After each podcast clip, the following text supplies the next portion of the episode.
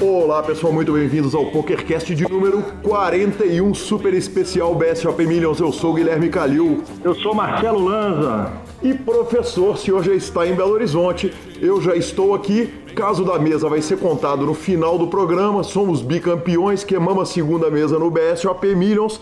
E professor, acabei de conversar com o nosso patrocinador. Lucas Lacerda Pegoraro do Fichasnet que me perguntou quem é o entrevistado dessa edição. Eu falei com ele o seguinte: a gente tem edições normais, edições especiais e tem a edição BSOP Millions. Essa edição vai ser absolutamente fantástica. Simplesmente temos 10 entrevistas. É para matar um dos nossos entrevistados, inclusive Rodolfo Vidal, a lenda, o mito fantástico Rodolfo, falou com a gente, além de um montão de gente que vocês já viram aí na descrição do programa e vão ouvir aqui ao longo do nosso PokerCast. A gente lembra a todo mundo que para ouvir o podcast você pode procurar no seu agregador de podcasts ou Google Podcasts para Android ou o agregador de podcasts para os telefones iPhone. Você pode ouvir no Spotify e, claro, pode ouvir no YouTube também, a pior forma de ouvir, mas cada um ouve da forma que quiser. Nos indique para todo mundo que estiver jogando contra você, nos dê cinco estrelas. Muito obrigado, Fichasnet, pelo patrocínio. Perguntas, participações, sugestões, promoções e comentários em geral, Marcelo. Ah, é só mandar aquele velho pokercast.gruposuperpoker.com.br, senhor. Aquele velho e-mail que quase ninguém usa, mas quando quiser nós temos à disposição. Redes sociais, tanto no arroba Lanzamaia, quanto no arroba do Calil, quanto no arroba Superpoker. É só meter a hashtag SuperPokerCast e também aquele lindo WhatsApp 31 975 senhor. Exatamente, já avisamos que já esgotaram as vagas do grupo do PokerCast. A gente ainda consegue mandar alguns convites é, através de link. Eu não sei bem como é que funciona isso. Nós nós vamos descobrir agora que literalmente as vagas praticamente acabaram mesmo. E mas isso a gente resolve, vamos que vamos, a gente toca o barco, professor. E vamos começar falando do que o senhor jogou aqui em São Paulo. Viemos aqui e jogamos como sempre. Jogamos como sempre, perdemos como nunca. Ó, oh, oh, não, jogamos como nunca, perdemos como sempre. Exatamente. É jogamos o 8 Game, professor Marcelo Lanza Maia. Eu queria que você contasse a história, porque foi um dia de Bad Beats inteiro para o senhor, né? É, é para relatar o dia todo? É, só pelo menos contar os highlights, né? Afinal de contas, teve falinha até do Stetson aqui para mim, cara. É, então, mas não acabou aí não, você acredita? Você não sabe da última. cara, acordamos, fomos, fomos pro Bru Game, é, passamos razoavelmente bem no dia 1. Perdão, aí passamos bem no dia 1, jogamos bem, tranquilo. O 8 Game é um jogo diferente, um field qualificado, apesar de muita gente não ser especialista em vários jogos. Mas é um fio de, de malandro, na pior das hipóteses, né? Então a turma entende normalmente bem do jogo.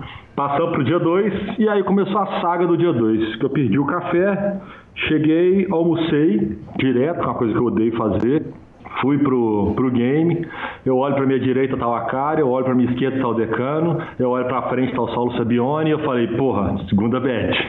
Mesa, né? Mesa macia mesa bem macia, e eu não sabia que o Saulo estava aprendendo a jogar. E aí eu praticamente dou GG no golpe numa mão gigantesca contra ele, que ele, que ele defende um rei no, no res, e depois ele defende um 8, que eu tô com quatro cartas, um 7 aberto, e aí ele erra na defesa, porque ele faz um cálculo de odds muito comum para quem não está acostumado a jogar jogos limites, né? Que sempre tem odds infinita nessa hora. e aí ele começa a me pagar, irrita tudo e quase me elimina, me deixa ele com duas big bets, eu caio logo depois, sendo o bolha, 21 primeiro, pagando 20. Aí, muito satisfeito, tranquilo, fui pro quarto, comi um negócio, voltamos pro salão, roletamos o salão, preparamos, vamos gravar PokerCast do salão do BSOP. Vamos gravar, chegamos pro Serginho, aquele lounge lindo do PokerStars, arrumou pra gente um espaço no lounge, montamos o equipamento, e aí a gente tinha aquele negócio da tomada, 110, 220, cara, a tomada tá aqui, a televisão tá aqui do lado, e aí? O que, que nós fazemos? Cara, Colocamos? Não, Exatamente, fritamos a mesa. Nós vamos contar esse caso na íntegra no final do programa, mas fato é que fritamos a mesa do PokerCast mais uma vez em São Paulo, 100% de aproveitamento. Exatamente. Fritamos a mesa, não deu para gravar programa, e aí começava aquela crise de riso, né? Que não tinha mais o que fazer, vamos rir. É, no caminho, guardamos o equipamento. Eu vou dar uma passada no meio do salão. Eu olho, tá o Stetson. Falei, pô, malandro, beleza, ele beleza e tal, não sei o quê. Ele olha pro lado, Na mesa dele, a win call. Ele escolhe uma das duas, par de 10 contra As e Rei. Eu falei, peguei As e Rei. Ele falou, valendo. Eu falei, quanto? Ele, 50. Flop, valete high, sem surpresa, turn, eu fico flush draw, river, nada, malandro, me dá os 50 rápido. eu falei, caramba, bicho, que parada. Nossa, não satisfeito, eu tinha uma reunião no hotel, no hotel Mercury, há uns 20 minutos de lá. Eu peguei um Uber, anotei o endereço errado, parei a quatro quarteirões do lugar, fui a pé de noite, era umas 11 horas da noite. Cheguei no lugar, a reunião era num restaurante do, do, do hotel. Fizemos uma reunião, tinha jogador de baralho envolvido. Na hora de pagar a conta, não, vamos fazer o joguinho, vamos fazer o joguinho, vamos fazer o joguinho. Paguei a conta sozinho. Que parceiro, joga cast também ou só torneio? Tá louco. Ainda tivemos um atraso Cara, no dia seguinte. É, aí já acordamos com atraso de duas horas de voo. Não, inacreditável, sério. Parabéns, que parabéns. parada, velho. Belo BSOP fez muito bem de ter voltado para Belo Horizonte. Eu continuo aqui, inclusive peço desculpa por qualquer eventual barulho. Eu tô aqui é, numa sala anexa ao evento principal. E vamos que vamos, professor. O senhor não jogou nada, né? O senhor cara, ficou só roletando o salão fingindo que trabalha, né? Cara, eu joguei um. Que peito, velho. Eu, deixa eu te falar. Vou, é, o senhor está sujeito à violência física depois de eu trabalhar, o tanto que eu trabalhei nesse BSOP, gravar 10 entrevistas. Mas, Lanzinha, eu joguei, joguei um Citengol aqui de 120 reais. O Rodolfo, nós demos uma entrevista para Mirelli. Foi inclusive uma entrevista muito legal que está lá no YouTube. É, eu e você falando a respeito do PokerCast, que inclusive faz 10 anos essa semana, né? Importantíssimo a gente lembrar disso. Essa semana, na terça-feira, o programa fez 10 anos que fomos para o ar pela primeira vez com o primeiro PokerCast entrevistados Léo Bela e Leandro Braza, lá na pré-história do, do poker brasileiro, 2008. E... Na última vez que o Calil ganhou alguma coisa relevante no poker. Vamos! Exatamente, basicamente é isso. E... Mas aí você... No dia que a Gabi cravou o evento. Exatamente. Sentei para jogar um, um, torneio ali de 120 reais, um sit and go que tem ali no cantinho do salão, só pro Rodolfo fazer umas imagens. Para não quebrar a tradição, quebramos já o um quádruplo com par de as trincando no flop. Enfim, GG, jogo que segue. Vamos direto para as nossas notícias, professor. Ah, mas antes eu acho que é parabéns para nós, então. parabéns por há 10 anos a gente conversar de baralho. Parabéns pelas in, pelos inúmeros e maravilhosas entrevistas que o senhor fez ao longo dos anos. Obrigado. Parabéns pelo trabalho seu, Parabéns pela, pela, pelo profissionalismo que a gente teve também, que a gente sempre entrega tempo para gravar, vamos gravar, para tudo, vamos fazer. Parabéns para os ouvintes que acompanharam lá atrás e que, que, vieram junto com a gente. Muitos dos entrevistados são ouvintes desde lá de trás e viraram entrevistados. Parabéns para os novos ouvintes que conquistamos nessa volta, também estando num grupo gigantesco pelo Super Poker. Obrigado a todo mundo pelo carinho, pela recepção, tá incrível.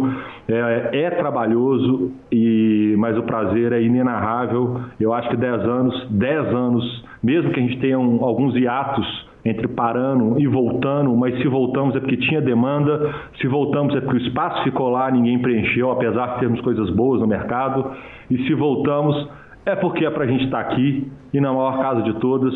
Obrigado a todos pela recepção, pelo carinho, Super Poker pela nossa nova casa e obrigado aos ouvintes. Faço minhas as palavras do professor Marcelo Lanz e parabéns também aos ouvintes que descobrem o programa agora, o que a gente tem recebido de mensagem de gente que descobriu o programa agora, voltou, viu os 40 episódios, verdadeiros heróis, né? Programas de uma hora e meia, os malandros voltam, ouvem tudo. Sensacional, obrigado professor. Vamos direto para a nossa sessão de notícias. A primeira sessão de notícias, obviamente especial BSOP Millions, nós vamos falar um bocado de cada coisa que aconteceu, falinhas e etc, com um programa especial de 10 anos. Senhores, Libertadores pra quê? River e Boca, os caras não sabem nem se vão jogar. A parada é samba versus Forbet, é isso que interessa? Foi exatamente isso, professor Marcelo Lanza. É, no ano passado, quem ganhou essa finalíssima, essa Copa Libertadores do Poker Brasileiro foi o time do Forbet, que goleou o samba. E esse ano tivemos a Forra. Então, parabéns ao samba, vencedor do jogo. Aí aconteceu logo antes do BSOP Millions. Muito bem puxado, belas stories de Instagram que deu isso, hein? 4 a 3 no finalzinho fizeram o quarto gol. A gente está lá para narrar esse jogo. Ano que vem nós vamos lá mais cedo, que a gente vai ficar narrando o jogo, entendeu? Pô, sensacional, cara. Vamos fazer um MTV Rock Gol do Samba versus Forbet, acho justo. Tá, tá feito alto convite aí da turma do PokerCast. Exatamente, divertido, sensacional, renderam 237 gozações, falinhas e histórias para ambos os lados. E é, o poker é mais do que um jogo, né? E esse tipo de coisa é o que vem se mostrando sempre. O tanto que é grande, o tanto que, que mexe com as pessoas, o tanto que diverte, o tanto que é legal. Sensacional, cara. Bacana demais, Lozinha. É, vamos falar um pouquinho de impressões nossas do BSOP Millions, porque a gente sabe que esse é um programa é, totalmente especial do BSOP Millions é, que a gente veio aqui para falar desse evento fantástico, desse evento maravilhoso, Lanza. É, eu queria que você falasse, cara, quer dizer, desse uma panorâmica aqui geral no, no, no nesse evento maravilhoso. Grande, enorme, gigantesco. É, a altura do pé direito do centro de convenções, aonde o BSOP é realizado, condiz com o tamanho do evento. Na hora que você chega, é um, é um salão circular, né? Como se fosse uma, uma abóboda, uma coisa grande. E é lindo, o salão é lindo, é, ver aquelas mesas todas lotadas, ver no dia um A de Menevente de R$ 3.500 batendo quase mil entradas, vendo os torneios todos cheios, vendo ficha para tudo quanto é lado, barulho de ficha, gente julgando, gente conversando, gente do lado, gente comentando, gente querendo estar tá lá, vendo satélite que acontecia lá, dando oportunidade para todo mundo jogar, dando 50, 60 vagas para o dia seguinte vendo descer e a turma toda puxando com, com braço de ferro a situação, segurando, olhando com carinho, é, vendo o federal passando pelo salão e olhando, porque você vê com aquele, aquele olho de atento para ver o que está acontecendo, a transmissão, vendo carinho nos detalhes, vendo aquela quantidade de jornalistas de todos os meios, vendo um áudio do Poker Stars muito bem cuidado pelo nosso grande Serginho, muito bem colocado, dando suporte para os jogadores que ganharam vaga para o satélite, os caras tinham água, tinham café, economizaram a nota, né? Como sempre. Água e café sempre é muito caro em salão de evento. Mas é grande, é lindo. É, vendo aquela saída de jogo de futebol na hora que dava intervalo, aquele, aquele mar de gente saindo. É, brilhante, grande. E, cara, a linha que é adotada, a gente não vê horizonte de caída, não, a gente só vê crescimento. Parabéns a todos, parabéns ao BSOP, grande, grande como sempre. Bacana demais, Lanza. É, a respeito das minhas impressões aqui do evento, cara, é, o, o, o, que me impressiona é o seguinte: é, o, o, Pedro, aliás, parabéns, Pedro. Pedro virou gerente de expansão do H2 o Pedro Meirelles, quando nós citamos aquela turma toda que fez o H2 de, de, de Campinas, eu acabei deixando passar batido, acabei não citando o Pedro. O Pedro é um profissional extraordinário, é um cara com quem eu tive o prazer de trabalhar e de quem eu tenho um prazer enorme de ser amigo pessoal, de frequentar a casa dele, dele frequentar minha casa. E, e ele falou o seguinte, cara, é impressionante, o que me impressiona quando eu venho aos BSOPs, ele é um cara novo, nos grandes eventos de pôquer, ele já joga pôquer há mais de 10 anos, mas não frequentava eventos nem nada, e, e, passou a frequentar muito recentemente. E ele falou o seguinte: o que me impressiona é o carinho entre as pessoas envolvidas no jogo. Quer dizer, entre os jogadores, entre a equipe, entre as pessoas todas que estão envolvidas. E, e realmente, é, um negócio que eu falo há muitos anos, que eu venho fazendo mídia e que, e que eu, eu jogo pouquíssimos eventos, são raríssimas as situações em que eu sento para jogar alguma coisa que não seja cash game. E, cara, me faz bem, me revive eu passar quatro dias, feito eu passei aqui, trabalhando muito, gravando muitas entrevistas, mas encontrando amigos, encontrando gente que está há, há 10 anos, há 12 anos, há 13 anos no poker brasileiro, gente que às vezes sumiu e volta, quer dizer, o Amarula que está sumidíssimo do jogo, voltou, ao mesmo tempo o Chacal, por exemplo, que teve no, no jogo o tempo inteiro, as falhinhas, as brincadeiras, então, é, sem dúvida nenhuma, eu acho que essa, esse contato humano do torneio de pôquer é a coisa mais legal de todas. E essa é uma coisa que ela acontece de uma forma muito especial nos eventos nas maiores cidades, que são os eventos que todo mundo vai. É, você pôde viver isso recentemente lá no BSOP de Foz do Iguaçu, é, que juntou todos os campeões de diversos BSOPs, então imagino que o clima tenha sido bem esse. Nos eventos em São Paulo é mais ainda do que no, nas outras cidades do Brasil, mas no BSOP Millions é o evento que ninguém falta, né? Então, desde a, a, encontrar os amigos das antigas, encontrar a turma toda, encontrar a turma nova que está chegando no jogo, até a gente encontrar com os ouvintes do programa que vêm, que tiram a foto, cara, que tem um carinho enorme pelo trabalho que a gente está fazendo, entendem o grind e gostam do trabalho, é, para mim é a coisa mais legal do mundo. Então, parabéns de novo, BSOP, e eu fico muito feliz de poder estar tá aqui mais uma vez, passar esses quatro dias. Estou no meu último dia de, de BSOP, estou descendo para Belo Horizonte, vou assistir a mesa final de casa. E, e, parabéns ao nosso ouvinte, Dr. Maurício Mosna, dia 3 de BSOP, acabou caindo agora, mas entre os ouvintes é quem a gente teve notícia que estava no game até logo até agora há pouco, né? Exatamente, exatamente. E que bacana, né? Além de tudo, acho que alguns, talvez tinha algum tempo que a gente estava fora em matéria de BSOP Milhos gravando o programa, né? Uhum. É, esse é o programa 41 da volta, não é isso? Isso. É o 41 primeiro. Algumas semanas consecutivas. Semanas consecutivas aqui. É, os ouvintes vindo com a gente, conversando, chamando. Velho, eu não tenho muito para falar. É, é, emocionante mesmo. O carinho é muito bacana, cara. É é grande, é grande, é, é o que faz junto com o nosso patrocinador, o nosso querido Lucas do Fichasnet, que, que é, nos ajuda a estar tá aqui, que dá o suporte, porque o trabalho existe, ele é grande. É, é, o que faz dar aquele gás, né, cara, com tudo. É os ouvintes, é a estrutura, é os parceiros, o SOP também é o nosso patrocinador, é um parceiro nosso também. E, cara, que, que, que fantástico, que, que fantástico. Bacana demais. Professor Marcelo Lanza, então vamos para as nossas entrevistas. É, como eu disse, nós gravamos 10 entrevistas aqui no salão do BSOP e vamos falar um pouquinho a respeito de cada entrevista à medida que elas forem entrando. A primeira entrevista com o sensacional GM Walter, já entrevistado do PokerCast é, pôde falar pra gente a história dele vestido de gorila aqui no primeiro dia. Eu até brinquei com ele na entrevista, achando que ele tinha bebido durante o dia todo. Ele me corrigiu, falou que bebeu só na reta final, nos dois últimos níveis de blinds, mas pelo estado que o malandro tava, eu tô, tô, tô dando call nessa parada e quero showdown. Fica aí então com a entrevista de GM Walter. Com satisfação que eu recebo aqui Jamie Walter, entrevistado do programa, uma das entrevistas das maiores repercussões do programa.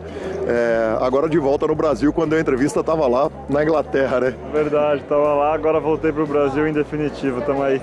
Que coisa boa. É, não dá para a gente falar de BSOP sem falar da sua aposta com a Kari.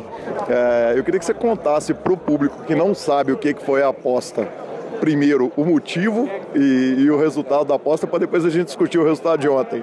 Cara, pois é, a gente gosta muito de apostar em um monte de coisa.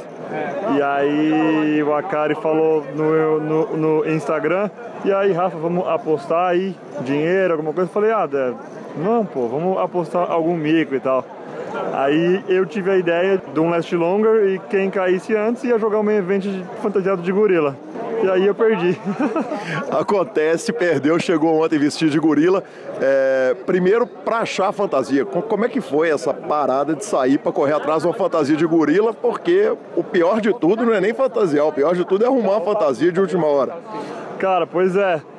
Eu confesso que eu nem procurei tanto assim, eu fiquei, meu, vai ter. Eu achei, tipo, meu, em São Paulo tem um monte de loja, tem a 25 de março e tal. Aí na primeira loja que eu liguei já falaram que tinha. E era do lado de casa, daí eu fui, passei lá e vim direto pro BSOP fantasiado. Então. Rafa, não era uma fantasiazinha de gorila, era uma fantasiaça, né, cara? Mão, pata, cara, tudo. É... Porra, em primeiro lugar, parabéns pela fantasia.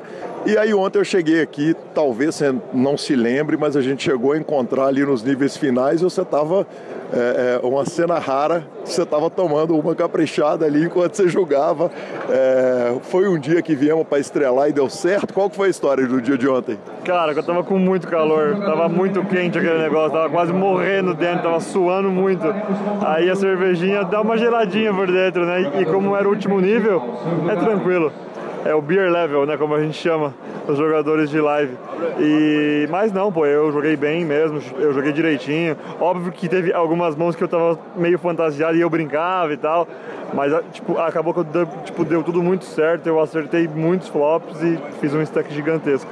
Rafa, quem que vai jogar para frente aqui ainda na, na reta do BSOP? Espero que só o main event, né? É, e se eu fizer a mesa final, eu vou entrar de gorila, já está prometido. É, e se eu cair, eu devo jogar o high roller também e só. E aí depois eu parto para a ponta para jogar o WSOP Circuit lá. Bacana demais acompanhando aqui a reta final, o André Sá, lá de Belo Horizonte, fazendo o. É, é, eles estavam discutindo ali a possibilidade de um deal e o Rafa acompanhando, né, Rafa? Estou aqui montado em cima do deal para poder ver o que, que, o que, que ia ser proposto ali para o malandro. Pois é, é um torneio bem bom que ele estava chegando, né? É como se fosse um CPH um pouco maior. Ele está pagando 150 mil e aí ele está no 300 Chip Leader, então eram números importantes, vale bastante dinheiro. A gente tem bastante experiência com deals, então a gente sempre tenta estar tá junto nesses momentos com eles, né? Então, mas acho que deu tudo certo e é torcer para ele ganhar agora. Bacana demais. Vocês acompanham direto, quer dizer, você sempre tem alguém aqui para avaliar com os, com os jogadores do Forbet, avaliar os deals, as retas finais, assim? Não sempre, mas sempre que a gente consegue, e eu caí de um torneio e eu estou aqui, a gente sempre tenta ao máximo estar ao máximo junto. Mas quando não acontece de estar junto, a gente acredita neles, óbvio, eles são experientes, são jogadores muito bons e eles tomam as, as decisões. E no máximo liga pra gente, manda um WhatsApp e a gente responde rápido sempre. Bacana demais, Rafa. Parabéns, cara, e faço votos que você chegue aqui vestido de gorila nessa mesa final, malandro. Aí sim, imagina só, e, e o mesa finalista, Rafael Moraes entrando, imagina, cheio de foto, não sei o que lá, entrando o gorilão. Enfim, tomara, se Deus quiser, vai acontecer. Tomara, vai fazer muito bem pro poker brasileiro. Valeu, obrigado.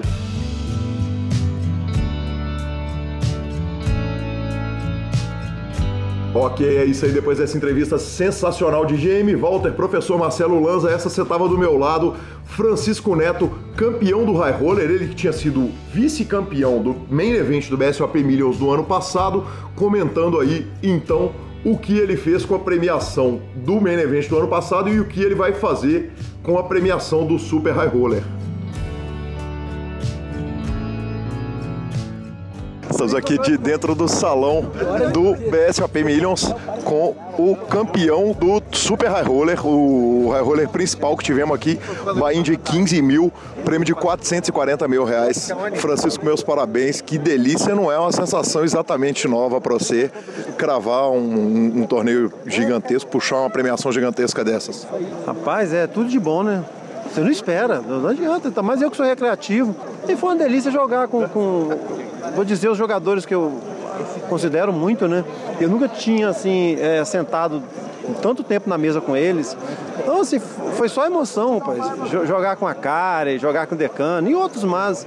E, e, fiquei surpreso com o atendimento, né? A atenção que ele dá pra gente, das dicas. Mesmo ali brincando, ah, muita emoção, cara. E essa organização aqui, show, show. Agora, não é exatamente uma surpresa para você que ano passado tinha ficado em segundo colocado do main event do BSOP Millions por uma premiação de. É, no acordo ficou 870. 870 mil reais, que conta a lenda, é o Espírito Santo assaltando o resto do Brasil no jogo, matando a turma do resto do Brasil no jogo, e conta a lenda que você chegou lá no Espírito Santo, voltou e atolou o prize inteiro num carro. É fato ou é lenda essa história? Não, eu tinha vontade de comprar um carro, né, rapaz? E, e eu comprei logo um carrinho bom. Porque se eu não compro, depois eu torrar o dinheiro todo. Aí tô lá, comprei um i8 da BMW, tô satisfeito pra caramba, passeio com minha filha lá, com meus amigos, é uma delícia, uma delícia. Me conta um negócio, qual é a sensação de você dar uma olhada pro carro e falar o seguinte, esse, isso não é um carro, isso é uma premiação de um torneio de pôquer? É bom que fica mais barato, né? Você não sente no bolso. agora eu vou comprar outro. Eu adoro carro. Me conta um negócio, 440 mil reais, agora tá na hora de uma moto, não é não? Na moto eu não gosto não. Moto é muito perigoso, eu não gosto nada perigoso não, porque eu tenho medo de morrer. É, eu quero jogar muito ainda. E qual que é o plano para esses 440 mil e o plano para a reta final do BSOP? É brincar, cara, brincar. Esses 40 mil eu vou torrar tudo, vou gastar aí. 40 não, 440. Se fosse, ah, é, se fosse 40 já tava bom de torrar, imagina 440. Não, falando sério agora, metade eu vou pagar as dívidas, a outra metade eu vou ver, cara. Vou continuar devendo um pouco. vou brincar, vou brincar aí o BSOP, eu, eu quero ir para Las Vegas todo ano. Vou ver se eu aplico os dinheiro aí e ficar brincando todo ano. Deixar para gastar mesmo. Bacana demais, Francisco. Obrigado pelo carinho, parabéns pelo resultado. Um dos principais torneios da reta do, do BSOP, um resultado maravilhoso. Parabéns, que seja o primeiro de muitos desse BSOP que está só começando. Eu que agradeço aí, tudo de bom para todo mundo. Um abraço. É isso aí, professor Marcelo Lanza. Além disso, professor, depois que você já tinha ido embora, peguei também a entrevista com ninguém menos do que ele, a lenda, o mito Caio César Pimenta, um dos maiores ídolos meus do poker, talvez o maior. É um cara que tem um talento extraordinário e, e, e um carinho muito grande com a gente, sempre que solicitado, sentou com a gente, falou. Tô esperando o Caio para uma entrevista longa para falar com a gente, um, um, programão daqueles de pelo menos duas horas de entrevista, mas aí a gente fica com drops de Caio César Pimenta, vice-campeão do torneio de Heads Up e que também ficou ITM no Main Event. Diretamente do salão do BSOP, em muitas oportunidades eu tenho, eu tenho o prazer de entrevistar amigos que fiz no poker nesse momento, além de entrevistar um amigo, eu entrevisto um ídolo, um mito, um fenômeno, Caio Pimenta, um cara pelo qual tenho a maior admiração e o maior carinho. E Caio, é, de volta no BSOP, já chega fazendo heads up no torneio de heads up. Chegou no heads up final. Imagino quer dizer, é, é, é, o torneio dos sonhos pro C, né? Que é um, um, leitor nato de pessoas. Pois é, cara, ó, satisfação total aqui, poder estar aqui, né? Nesse evento maravilhoso jogando esse evento de heads up, né? Com a estrutura linda, privilegia habilidade totalmente. Muito feliz, cara, muito feliz de estar voltando, voltando para os feltros com força total.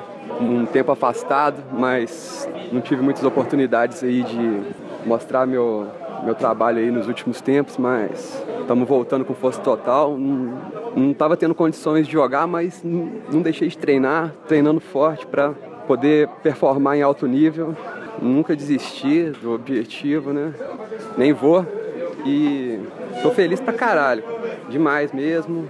Demais, feliz demais. Caio, é, no tempo afastado dos feltros, e aí você volta, cara. O, o, que mais me impressiona é o carinho de todo mundo, velho. O carinho das pessoas com você, a torcida de todo mundo na reta final do Heads Up. Evidentemente, um, um, um, um cara, um, jogador nato feito você, tem a leitura do carinho que as pessoas têm, da alegria que todo mundo tem de te ver aqui de volta, né? Isso não tem preço, né, cara? Não tem 100 mil dólares, não tem um milhão de dólares, não tem nada que, que paga isso. Não tem gente que trabalha em uma vida, fica milionário, bilionário e não tem esse reconhecimento, isso para mim é não tem palavra para descrever a emoção. Mesmo se eu ficar não ganhar mais nenhum real com com poker, para mim esse, esse, pagamento é é demais, cara. Caio, é, para a gente encerrar a curtinha aqui das curtinhas do, do, do, do BSOP Millions, eu não posso deixar de te julgar numa fogueirinha carinhosa de amigo. É, essa turma do GTA, GTO, do, do, Game Theory Optimal, do GTO, a turma do, do computador, é, na hora que você senta no olho a olho, ainda, você ainda sente que estamos muito na frente, que é, que, que, que é no live que a gente pega essa turma e janta a turma com gosto?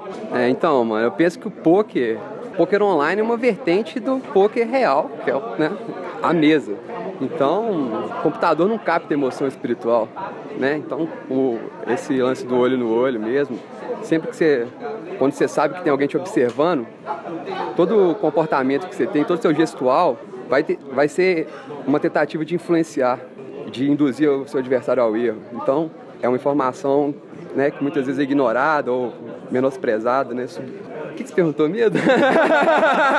que na hora que bota no frente a frente ali, o GTO é, é jantado pelo, pelo, pelo explorativo ali, que é o seu jogo?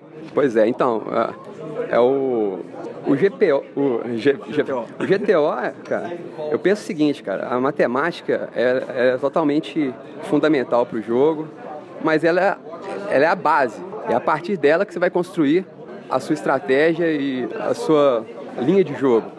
Então, eu penso que o jogo não evoluiu para chegar no GTO. O GTO é uma base, é uma informação básica que todo mundo precisa dominar e que qualquer um que se dedicar vai aprender.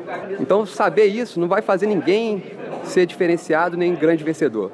É saber se controlar os aspectos humanos que vão fazer a diferença, sempre. E esse lance de leitura, né? Tanto ler como também escrever à mão, né? Porque quando você, você vai, você vem, conta a história, né? Então você escreve, você escreve a, a sua linha, né? Então, cara, é, eu sou apaixonado, apaixonado, assim, demais por esse, por esse jogo. E paixão e vício é a mesma coisa. Então, o preconceito é, é inevitável, é gigante. Apesar de tudo, ainda é, é muito grande, cara. Da, da sala, da sala, do quarto para a sala, você não passa sem, sem, sem esbarrar nele, cara. Então, é difícil pra caralho. Mas esse, essa, esse, esse prêmio, cara, esse reconhecimento pelo esforço, cara, é, é tudo que eu sempre quis, cara. Caio, obrigado pelo carinho, cara. É um prazer te entrevistar. Não, não canso de te falar pessoalmente. Você é meu ídolo, velho. Te adoro. Você é um monstro e eu tenho muito carinho de te ver e feliz demais de te ver de volta ao jogo. Mano, cara, pô, né, nem, nem, não tenho nem o que falar, cara. Nós estamos juntos sempre, cara. Também sou seu fã pra caralho. E é, boys. Vamos.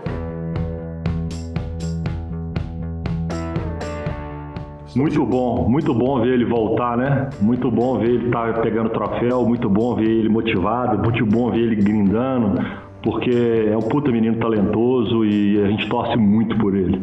Exatamente, é o que eu, é exatamente aquilo que falamos na entrevista, né, cara? Se a gente chega perto dele, tá fazendo heads up ali com um cara querido, aliás, jogou com pessoas queridas ao longo do torneio, tá todo mundo torcendo para ele. todo mundo quer ver o Caio matando a, matando a turma, é sensacional. E Lanza, vamos para a próxima entrevista então. Ninguém menos que ele, representante falando em nome do PokerStars, Sérgio Prado, recordista de participação do programa, é, falando aqui com a gente a respeito das impressões dele e da diretoria do PokerStars que teve aqui no salão do BSOP. E diretamente do salão do BSOP tem a honra de receber mais uma vez aqui no PokerCast meu amigo Sérgio Prado, é, esse fenômeno do poker e da cultura nacional. Serginho, muito bem-vindo de novo, cara.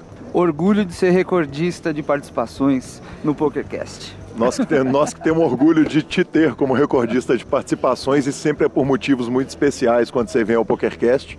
É, Serginho, o presidente, do, o vice-presidente do PokerStars estava aqui o, o Santiago, que é gerente de, de operações, tam, quer dizer, tem, tem um monte de gente da PokerStars aqui.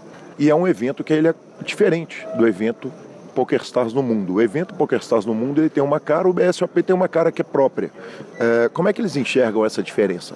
É até legal falar sobre isso, porque justamente essas pessoas estavam aqui para ver, para conferir de perto como que é um evento do BSOP, né? A gente teve, como você falou, o vice-presidente, o Santiago estava aqui, que é uma pessoa do marketing do PokerStars, a diretora de live eventos do mundo teve aqui nos primeiros dias também. Então acho que é muito legal que eles fizeram a viagem, vieram até aqui para entender que na verdade eles não precisavam estar aqui, entendeu? A gente dá conta do recado aqui com a equipe que a gente tem. A equipe do BSOP é fantástica, já faz torneios há 13 anos e eles ficaram assim. A palavra que eu mais ouvi deles era falar: é sensacional o que vocês estão fazendo aqui, porque realmente a gente não precisa ajudar vocês com muita coisa, porque vocês estão fazendo tudo perfeitamente. Então isso é motivo de muito orgulho pra gente aqui do Brasil, sabe? Ter um evento desse tamanho, com essa estrutura que é o BSOP Millions, acho que é uma coisa que enche os olhos de quem vem lá de fora e eles até certo ponto assim, não acreditam, né? Que, que a gente consegue aqui no Brasil,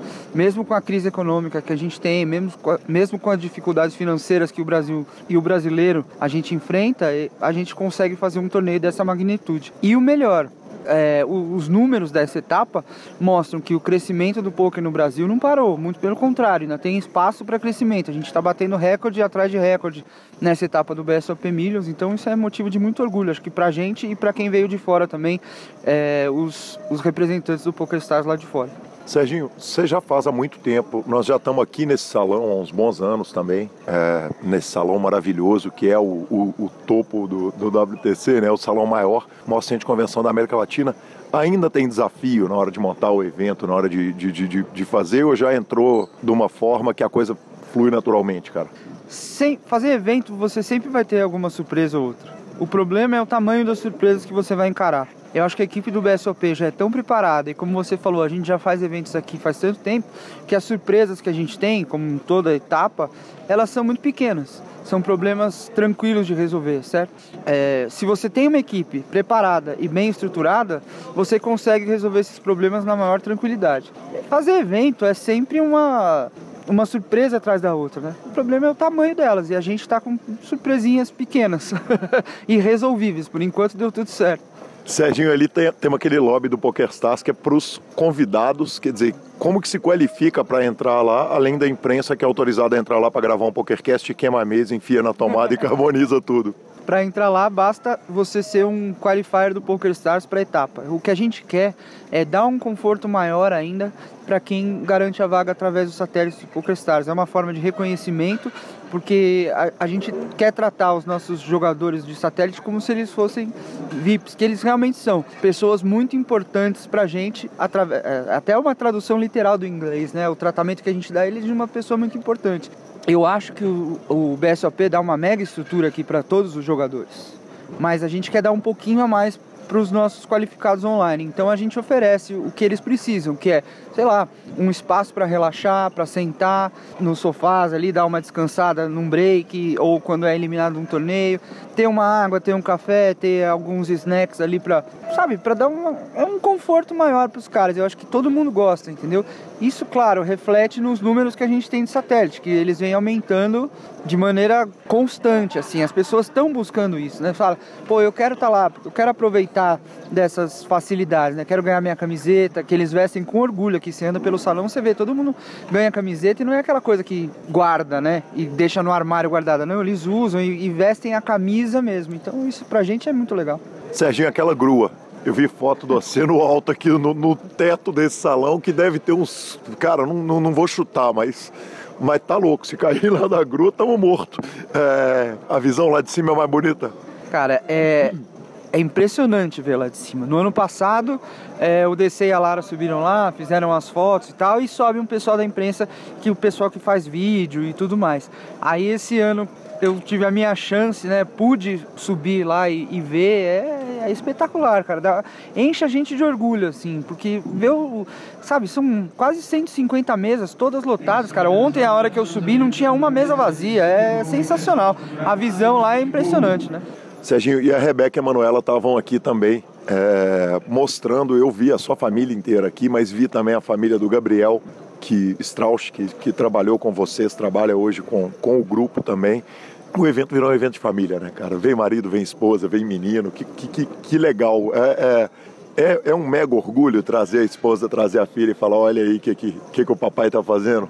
Demais, é, eu acho que é sensacional. É um evento aberto ao público, é um evento gigantesco e assim, eu trouxe um público que, que é muito prezado para mim, que é a minha, minha esposa, minha filha, que é uma coisa muito legal para as pessoas verem e terem orgulho, acho que, das coisas que a gente realiza. Eu, eu trouxe mesmo com esse intuito.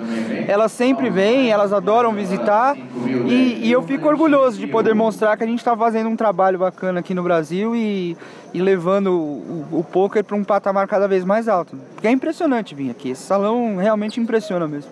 É, não tem jeito. Eu e o Lança falamos, cara, vamos Vamos.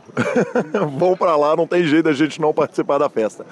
Serginho, antes dos breaks, é, antes dos anúncios, a música é ACDC, eu perguntei pro DC, ele falou que ele que escolheu.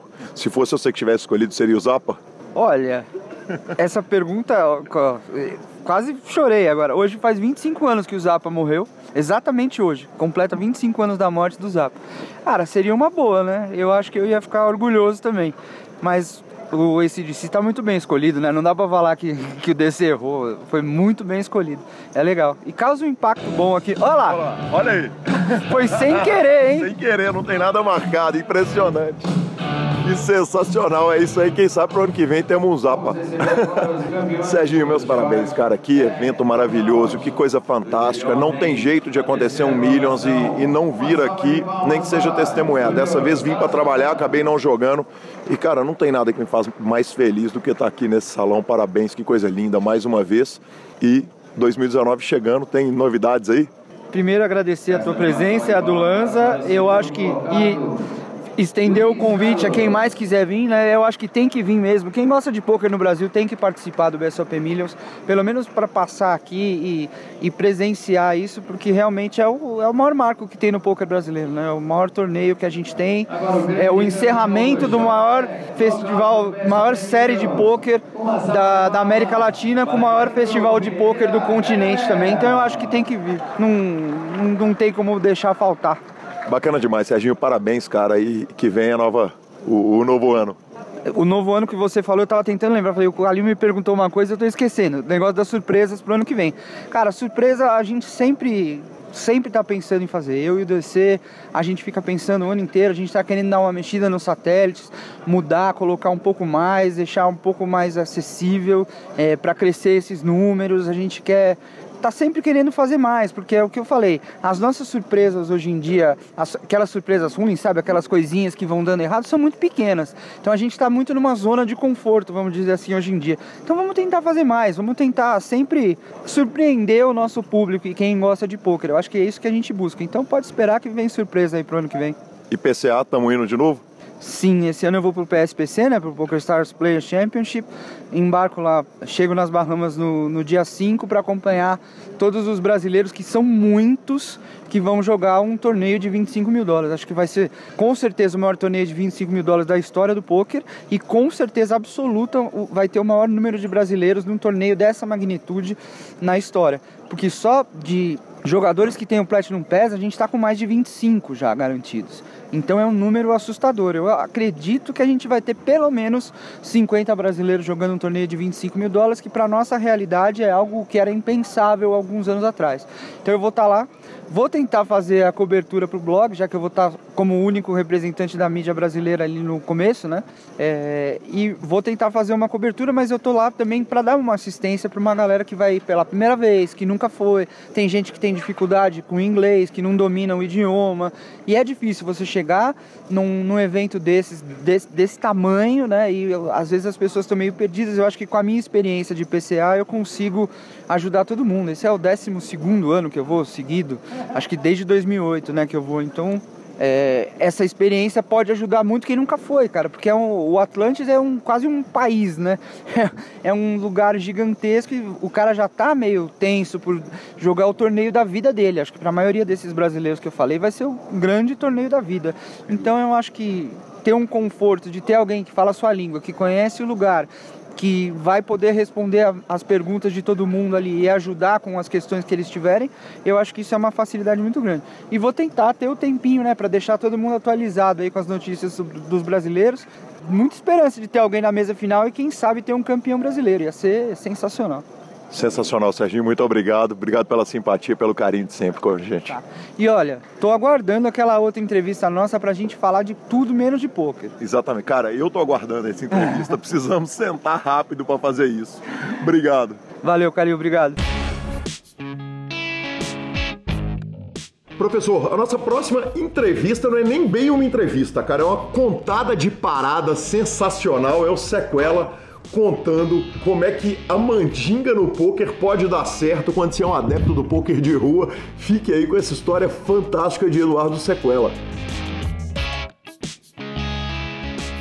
Olá, ouvinte do PokerCast, estamos aqui no salão do BSOP, onde eu recebo ninguém menos que o fenomenal Eduardo Sequela, que quem conhece o PokerCast sabe que o PokerCast é, é um meio de contar histórias do poker.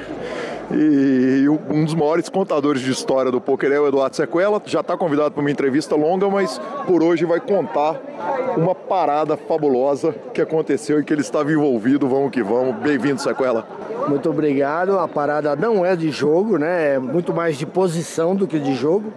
Eu chego na mesa para jogar o main. É, minha posição é, é número 8. Chego lá, tem uma pessoa sentada no meu lugar.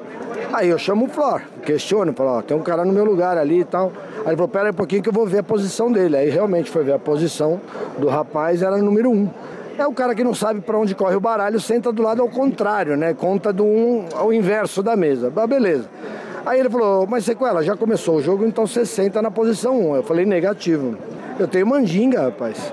Minha posição é 8, eu quero sentar na 8. Outra coisa, não, interfere em nada mover ele para 1, porque não tinha ninguém, não. Ele jogou em posição, sim, na posição é, certa. Ele estava na posição certa até eu chegar. Falei, mas a partir do momento que eu sentar, eu vou estar tá pegando as cartas que é dele e ele vai estar tá pegando as cartas que são minhas. E eu não tenho essa parada.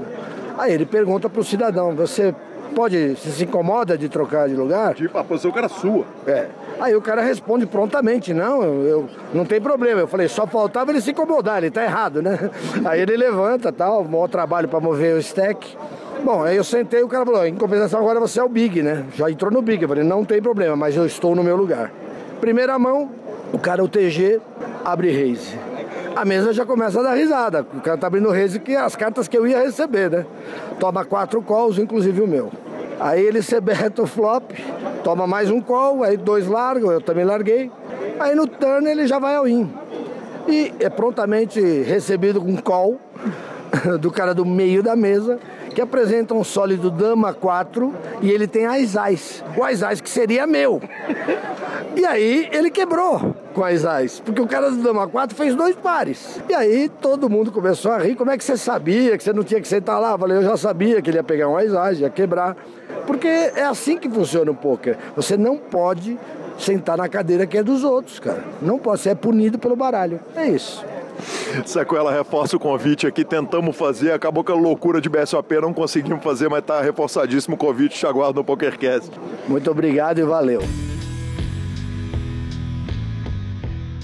Cara, e que time, hein? O time não para. A próxima entrevista é com ninguém menos que nos atendeu, com a que te atendeu, com aquele carinho, assim, não tem o que falar da atenção, do carinho da pessoa. Cara, que cara foda. Quem que é ele, professor? Felipe Mojave Ramos, professor Marcelo Lanza. É, há de se dizer o seguinte, cara.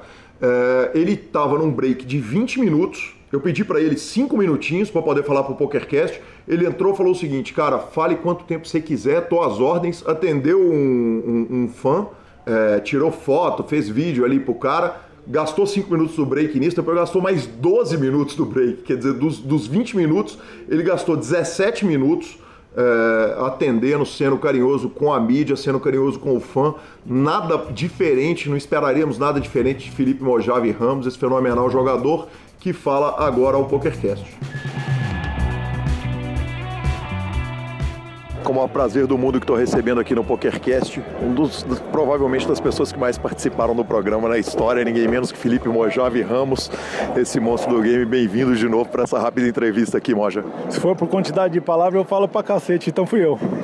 prazer sempre falar com você aqui. Você é um cara muito querido, parabéns pelo seu trabalho por fazer esse trabalho com a gente no, uh, no poker como apaixonado do poker mesmo, dá pra perceber que você leva o negócio no, no coração, igual eu ali na mesa, então nós somos igual. Aí sim, me conta um negócio. Cheio de pet novo aí no, no, no corpo. Me conta o que, que são esses pets todo. A começar pelo Mojave Poker no peito. Então, fim de ano, né? Fim de ano a gente tem que aproveitar para planejar o que vai rolar pro ano que vem. A gente já vinha num planejamento bom desde o comecinho do ano, na verdade. Resolveu uh, deixar a poeira baixar, né? Depois que a gente acabou saindo do PokerStars no final do ano passado. Uh, acabamos analisando algumas propostas aí a gente está começando com alguns patrocinadores novos pro, pro ano que vem graças a Deus. O Mojave Poker, meu projeto desde sempre, que antes era Mojave Sports, né? Inclusive a galera quiser acessar aí, por gentileza, acesse mojave.poker e vocês vão ficar por dentro de um curso que eu estou para lançar 100% online, uh, onde eu vou passar a minha experiência, a minha jornada inteira no poker para vocês. Então quem não sabe jogar poker, eu vou ensinar o que, que é um baralho, é, quantas cartas tem, quantos naipes, para quem não sabe onde corre o baralho, literalmente. Só que esse curso ele vai escalonar até lá na frente, né? Então você vai aprender a jogar um torneio de poker do começo ao final e eu vou colocar ali os segredos do meu jogo com o maior prazer para a galera poder desenvolver. A ideia é trazer é, esse conteúdo para quem não teve a oportunidade de aprender ainda e principalmente para quem ficou esperando o meu curso sair, que eu sei que faz três anos que eu não dou um treinamento por aí uh, com foco na minha carreira, eu peço desculpa pra galera, mas vocês têm que entender. Vocês mesmo ouviram no PokerCast? Ouviram no PokerCast. Aqui com o Kalil que eu tava nessa corrida insana de jogar todos os torneios, de bater esses recordes idiota, de ganhar torneio pra lá e premiar aqui. A gente conseguiu, graças a Deus. Então eu vou trazer essa experiência aí pra vocês. De tudo isso daí, um pouquinho. Mojave.poker, acessa aí. Se tiver alguma pergunta, arroba Felipe Mojave nas redes sociais. Eu vou estar à disposição para trocar uma ideia, como sempre.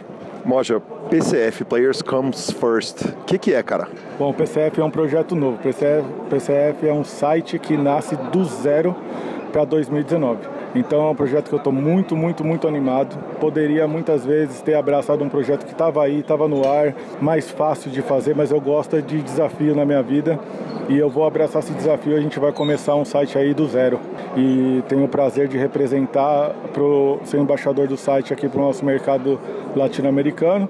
Uh, é um site que, que, que vai ser membro da rede é um Microgaming. É um site de poker. Também vão ter outras uh, atribuições ali dentro do, do site. Uh, eu sou representador, representante do poker e a gente vai começar um trabalho do zero aí dentro da rede de microgaming. Então, a galera que quiser conhecer logo mais nas minhas redes sociais também, eu vou falar um pouco mais sobre o PCF. Eu vou cansar, cansar, e vou falar de novo, cansar de distribuir benefícios para minha galera. Aí sim, Moja, é, a gente vê o carinho que as pessoas têm com você aqui no, no, no, no evento. E aí você para num break para conversar com o cara e consome um pedaço do break, conversando com o cara, depois vem dar uma entrevista que vai comer outra metade do seu break. É, a gente vê esse carinho todo no Brasil, mas quem é ouvinte do PokerCast sabe, mas nem todo mundo sabe o carinho que as pessoas têm com você no exterior. Talvez você tenha dado a maior entrevista do Poker Central pro Remco, que você falou, cara, mais, muito mais de quase duas horas. Três horas. Três horas, é, com o Remco ali no, no Poker Central, numa entrevista fantástica. E agora o, o, eu assino a Poker Central, os caras estão metendo na minha cara todo dia no Instagram Ask the Pros com Felipe Ramos. Me conta o que carambas é Ask the Pros com with Felipe Ramos. Cara, muito legal esse reconhecimento da turma aqui. Eu realmente, se eu tiver que me desdobrar em 300, eu sempre vou me desdobrar e atender a galera que eu falei lá atrás no poker, quando a galera começou a curtir minhas postagens, meu trabalho. Eu falei, ó, se eu ficar muito pop, eu não vou esquecer de vocês não, pode ficar tranquilo. E hoje eu gasto a minha vida respondendo a galera e falando com a turma, porque por conta dessa promessa aí que eu fiz. Então, é... é isso, o projeto da Poker Central é isso? É, é, é uma conversa com você? O que, que é? Aí a questão da, da Poker Central foi o seguinte, fui convidado para fazer esse heads up com o Renko, que é muito bacana. Todas as lendas do poker tiveram nesse heads up com o Renko lá e o Mojavinho estava lá também perdido. Foi legal. É legal, o pessoal teve uma repercussão muito legal, o pessoal conhecer minha história, o pessoal que não conhecia é, muito do meu background de onde eu vim e onde eu tô, mas principalmente onde eu quero chegar. E, e agora eu estou participando de alguns quadros lá dentro do Poker Central que o pessoal me convidou, esse Ask the Pros. Eu vou estar respondendo as perguntas dos, do, das pessoas na rede social uh, do, uh, do Poker Central, Poker Go uh, com estratégias. Então o pessoal vai fazer perguntas, eu na melhor minhas habilidades ali vou responder questões estratégicas e a gente vai fazer esse bem bolado lá e vocês podem esperar Mojavins participando dos torneios lá uh, no ar em Las Vegas, no PokerGo. Logo mais eu vou estar dando a cara para bater contra, contra aqueles donks lá, que nunca ganharam nada. Monja, me conta um negócio. BSOP Millions, cara, não dá para perder, né, velho? Às vezes você não consegue seguir a reta de torneios nacional, porque você tá, tá, tá com a carreira internacional, mas esse aqui não dá, né? Então, esse ano eu não consegui jogar o BSOP, infelizmente. Eu tive uma questão que foi que eu fiquei doente também, é, um pouco antes do meio do WSOP, que não foi fácil. Uh, me recuperei, e aí fiz uma. Eh, dei o um passo maior que a perna antes no começo, fui tentar jogar, que eu não consigo ficar muito parado e tive uma recaída. Então se vocês porventura tiverem algum tipo de hepatite C, tomem cuidado. Eu fiquei doente lá em Paris. Acho que foi a água alguma comida, alguma coisa assim. Eu fiquei muito ruim mesmo, é difícil sair daquela danada, viu? Então eu perdi bastante tempo me ajudou bastante a trabalhar dentro de casa e colocar esse projeto que vai entrar no ar para vocês do Mojá.poker. E agora eu tenho o prazer, a felicidade de estar aqui no BSOP Millions, né? Eu posso dizer aqui que, independente de qualquer coisa, o BSOP Millions aqui é minha casa, estou em São Paulo, no quintal da minha casa, e aqui é meu lugar. Eu que ganhei o BSOP lá em 2007, já fiz outras mesas finais uh, de main event, inclusive, quando o field já era grande. Estou pronto para ganhar esse torneio. Eu, tô, eu venho aqui como se fosse o último torneio da minha vida. Eu quero tanto ganhar esse torneio, mais do que qualquer outro torneio na vida é o BSOP Millions e mostrar para minha turma o meu comprometimento com o meu trabalho, que esse torneio aqui é a festa do poker e que e que eu não posso participar desses eventos por conta dos outros eventos que eu estou dando prioridade na minha carreira, mas não é uma questão nenhuma nenhuma de falta de vontade de participar. Pelo contrário, se eu pudesse, jogava todos. E sempre que eu não tenho oportunidade, eu estou aqui. Ontem eu joguei o Turbão, eu joguei aquele torneio de 600 conto que era o Rivers, me diverti pra cacete, dando risada doidado. Então, sempre que eu não posso, estou brindando os torneios de mid low stakes. Uh, aqui no BSOP, é sempre um prazer interagir com a, com a turma, uh, encontrar e rever os amigos como você Então isso é uma satisfação uh, enorme, enorme, enorme. Moja, para a gente encerrar aqui, porque estamos comendo seu break todo. Me conta um negócio. É, Moja é vegano, a influência daquela namorada bonita que você trouxe para o Brasil. Como é que é a, essa, essa nova vida, cara? Então, a verdade é que já faz muito tempo que eu venho seguindo um plano de, de saúde, de consciência bastante avançada. Eu sou um misto de diversas aí crenças, religiões, venho tentando aproveitar um pouquinho de melhor de cada uma.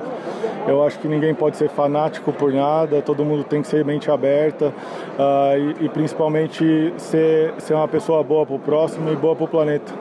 Então, com essa ideia de, de não ser uma pessoa é, nenhum, nenhum por cento hipócrita e sabendo dos males hoje que a produção de carne, que a forma como, como, como isso é feito no mundo em geral, não só, não estou falando só de carne vermelha, estou falando também de fatos, dados reais, como por exemplo, se a gente continuar pescando até 2050 não tem mais peixe no oceano. São dados científicos, né? Assim como a mudança climática. Então a gente, eu estou tentando fazer a minha parte e, e, se eu puder conscientizar outras pessoas é, com essa informação, para mim vai ser uma das principais coisas que eu tenho para fazer aqui nessa vida que eu estou vivendo. Então eu quero que as pessoas não, não precisam mudar absolutamente nada por minha causa.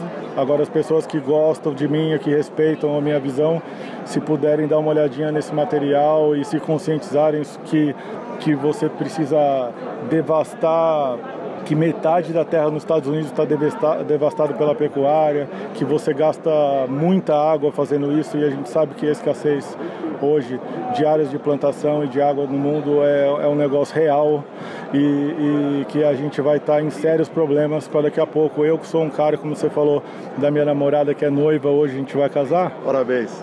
Muito obrigado. Eu quero ser pai, eu quero ter uma família o dia que eu for embora desse lugar, eu quero deixar um lugar bonito aqui para minha família e um bom exemplo também.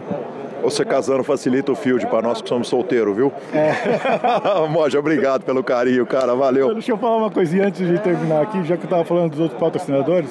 Estou trabalhando também junto com o pessoal da Astropay. O pessoal da Astropay é, é, uma, é um facilitador de pagamentos online uh, de muita confiança. Eu mesmo sou cliente da Astropay uh, sempre. E agora estou trabalhando junto com o pessoal muito top, pessoal de muito respeito, uma empresa muito boa. Queria agradecer o pessoal aí pela, pela parceria que a gente está entrando agora, agora mas é para 2019, né? E também o pessoal da Invest. A Invest que é uma cryptocurrency que está aqui patrocinadora do BSOP também.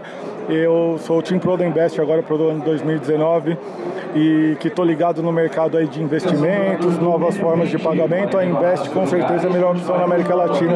Então quem quiser saber mais também vem comigo lá na minha rede social que eu vou ajudar vocês a gerenciar o dinheiro de vocês aí, facilitar a vida no, no dia a dia. Muito obrigado, Moja. Obrigado pelo carinho. Calil, você sempre. é o cara, viu? Obrigado pela força aí. Tô sempre junto com você. A hora que você quiser, você e o Lanza, o PokerCast em geral. A minha galera, eu vou falar, prestigiem esses caras aqui, que eles são coração bom e eles estão preocupados com o andamento do poker, entendeu? Nada mais. Então, esses caras aí têm lugar, moram no meu coração. Professor, a próxima entrevista é com ele também, que, que, que já passou aqui pelo PokerCast no BSOP do começo do ano. É o nosso presidente, o Elton Lima. Ele deu, a gente deu uma recapitulada sobre os grandes fatos que aconteceram no poker brasileiro esse ano. É, falou em nome da confederação, mas falou também em nome do H2, que está fazendo inaugurações, e falou a respeito da volta do PokerCast. Foram, foram os temas da recapitulação dele aí de 2018. Ficamos então com o Elton Lima agora.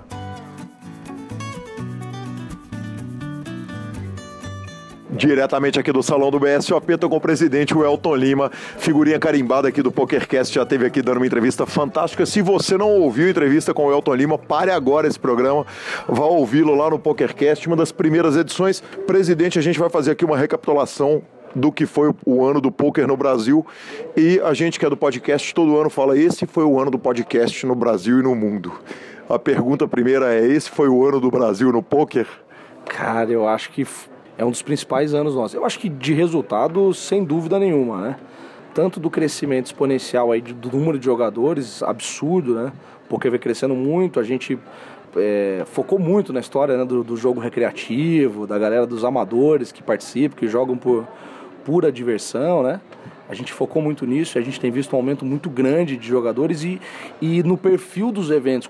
Cada vez mais a gente tem visto é, eventos para esse tipo de, de, de jogador, né? Por um lado isso, por outro lado, cara, eu acho que a gente nunca viu tanto resultado, né? De jogador brasileiro tanto no, no, no, jogo online quanto no ao vivo também, né? Se pensar, e ainda misturando um pouco da história que eu acabei de, de falei de jogador recreativo, o Robeli vai para Vegas ainda, ganha lá um Mundial, então isso foi um, um baita ano pro, pro poker brasileiro, a gente só tem coisa boa para comemorar. Vamos falar um pouquinho de item por item, o primeiro não tem jeito de falar, é, de não falar dele, o ano do Robert Lee, campeão da WSOP, o bracelete, o primeiro bracelete. Eu brincava o seguinte: o Brasil nunca tropeçou num bracelete.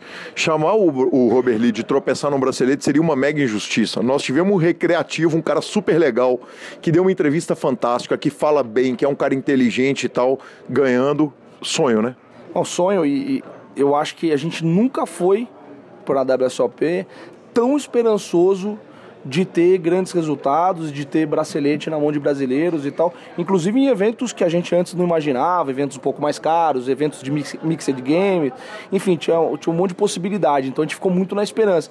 E acabou que no ano que a gente vinha falando da história do poker, jogue poker, faça amigos, essa história da, da brincadeira, do, do, da diversão, do poker ser um, uma coisa bacana de se praticar, um jogador recreativo, que se chama de recreativo, que se reconhece como um jogador recreativo, vai lá e arrebenta e crava o maior evento da série lá de número de pessoas, né?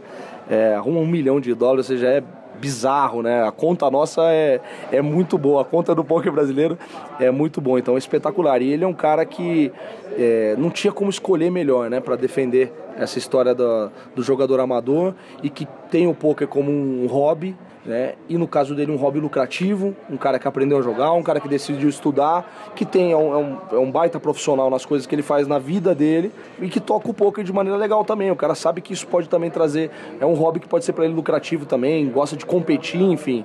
Tá aí, né? O resultado foi, foi esse e a gente ficou muito feliz. Foi muito, fez muito bem pro poker. E aí o Paraná vai lá e felizmente crava o torneio, o campeonato por equipes, porque se São Paulo ganha de novo, ninguém aguenta, velho. Eu ia ter que mudar do Brasil. E a falia tava comendo solta, o Paraná ganha. Você falou que a vitória do Roberli é a vitória do Jogue Poker Faça Amigos. A vitória do Paraná é a vitória de um cara feito Geraldo Campello e o trabalho que o poker tem feito no Paraná desde o início, cara. É, sem dúvida. Né? Coroa a história do, do, do poker na região é, e o Geraldo, o Geraldo representa essa história, né? O Geraldo foi fundador da confederação, o Geraldo é parceiro, é, mesmo antes agora dessa gestão nossa, mas com o federal, desde a época que fundou a CBTH, nas, nas primeiras gestões, o, o Geraldo era vice-presidente da confederação, enfim. Eu acho que coroa isso. Mas coroa também uma baita galera que tem no, no, no Paraná. O Paraná sempre foi muito técnico, né, cara? O time do Paraná sempre foi muito forte, já podia ter ganho antes o torneio de equipe e, e, nada mais justo do que eles terem ganho, ganho dessa vez. É, São Paulo foi até o final ali na disputa, foi uma disputa mega acirrada. Quem não viu, vale a pena assistir os vídeos, cara, a comemoração, porque até a última mesa estava na decisão ainda quem ganharia, se era São Paulo ou Paraná, ou seja, não tem, não tem derrotado, vamos dizer, nessa história, né? Foi, foi muito aciado, isso só faz bem pra gente também, pra competição. Esse ano a gente é, decidiu registrar tudo, televisionar, mostrar as imagens para a galera poder acompanhar, porque isso era um desespero da moçada. A moçada via os principais ídolos de todo mundo que está começando a jogar, jogando junto um contra o outro, ou seja, isso, quando que isso acontece? Só durante o CBPE, né, acontece isso e a gente não usava muito pouco desse conteúdo, essa imagem. E a galera ficava muito ansiosa, acompanhando só pelas redes sociais e tal. Esse ano a gente fez questão de mostrar tudo para o pessoal, repercutiu demais. Foi recorde de visualização, de gente acompanhando. Isso pra gente também foi uma, uma grande vitória. E o Paraná consagra tudo isso porque tem uma seleção muito forte é, e muito merecedora também do título. Né? BSOP 2018, o sinônimo disso é de vento em popa, né? Quer dizer, crescendo, crescendo, crescendo e, e, e agora a gente bate um recorde de premiação, se não de número de jogadores. É uma premiação inacreditável, um evento maravilhoso que coroou o ano do, do torneio. É, o BSOP esse ano é, foram vários, vários recordes, vários resultados muito positivos. Esse ano foi muito bacana. Mas o Millions não tem, nós estamos aqui no meio do Millions e não tem como não, não, não, não parar para olhar para isso, né? É impressionante o resultado do Milhos, a quantidade de gente que tem aqui. Eu fiquei muito assustado nos primeiros dias, a quantidade de gente tirando foto é, com os amigos, assim, era a primeira vez dos caras aqui. E o cara tirando foto ali do lado do troféu, o cara tirando foto no, na galeria dos campeões, na entrada. É, muita gente, eu vi muita gente que não jogou vindo naquele corredor do central que a gente coloca no meio do salão para poder assistir as pessoas jogarem e indo até a frente para ver funcionar a mesa da TV, ver como é que é isso daí e tal. É muito legal, é muito legal. Nós estamos muito impressionados, muito felizes. Nós estamos no meio do evento ainda, na verdade, estamos do meio para metade já, né? É, já deu para sentir o Menevent, o Menevent encerrou, é, recorde de premiação. Pô, vai pagar um milhão e trezentos mil reais pro campeão, isso é, é bizarro, então a gente está muito satisfeito, muito feliz com o que está acontecendo é, com o poker. Eu acho que cada vez mais as pessoas têm entendido que não é um bicho de sete cabeças, entendeu? É, e, e tem para todos os bolsos, todos os gostos. Então aqui você teve desde free rolls para galera que participou de promoção, convidados, enfim, até torneios caros, é assim mesmo. É, você, dependendo do nível que você tá e dependendo da capacidade que você tem financeira, você escolhe onde que você vai se, se colocar para jogar e se divertir, poder jogar no meio de, de, de outros jogadores que você nunca viu, né? Tem gente que está acostumada a jogar em casa com os amigos toda quarta-feira e, e, nunca experimentou a sensação de jogar contra um cara que ele nunca viu na vida. E esses torneios grandes, não só o BSOP, vou aproveitar para fazer o gancho, tem um monte de torneio legal para ir. Esses torneios proporcionam isso, cara. Você sentar numa mesa e tentar desvendar o que tá por trás da cara, né, daquela da poker face do seu adversário, um cara que você nunca viu, o que será que esse cara tá fazendo? Será que ele tem jogo ou não? Será que ele tá tremendo porque tem muita coisa ou ele tá tremendo porque tá blefando? Isso é muito legal. Então pra galera que nunca participou de um evento como esse, cada vez mais eu digo, não é um bicho de sete cabeças. Tem muita, é, muitas formas de você chegar aqui pode jogar um satélite, que são torneios classificatórios. Tem, não tenho dúvida que tem gente que ouve o PokerCast, ouve, né, lê notícias, conhece o Super Poker, conhece as, as mídias né, que tem do poker, mas nunca foi num grande evento. Então, estou aproveitando esse espaço para dizer para essa galera: tem muitas formas de você fazer isso. Tem torneios de graça para você tentar ganhar vaga, tem satélites que são super baratos. O poker é para todo mundo, cara. Essa é a coisa mais legal do poker, é essa, essa, esse lado democrático. Né? Não interessa se você é mais jovem, se você é mais velho, não interessa se você tem algum tipo de deficiência. Não importa, cara. Importa a tua capacidade de tomar decisão na mesa. Não interessa se você é homem ou se você é mulher. Nada. Nada disso importa. E tem para todos os bolsos também. Então, o poker é mega democrático e é um convite para todo mundo cada vez mais frequentar esse espaço.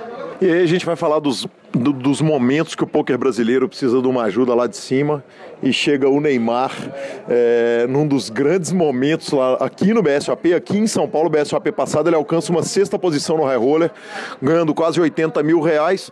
80 conto para o Neymar e para o Elton não, é, não faz diferença nenhuma, mas, mas que momento, hein, presidente?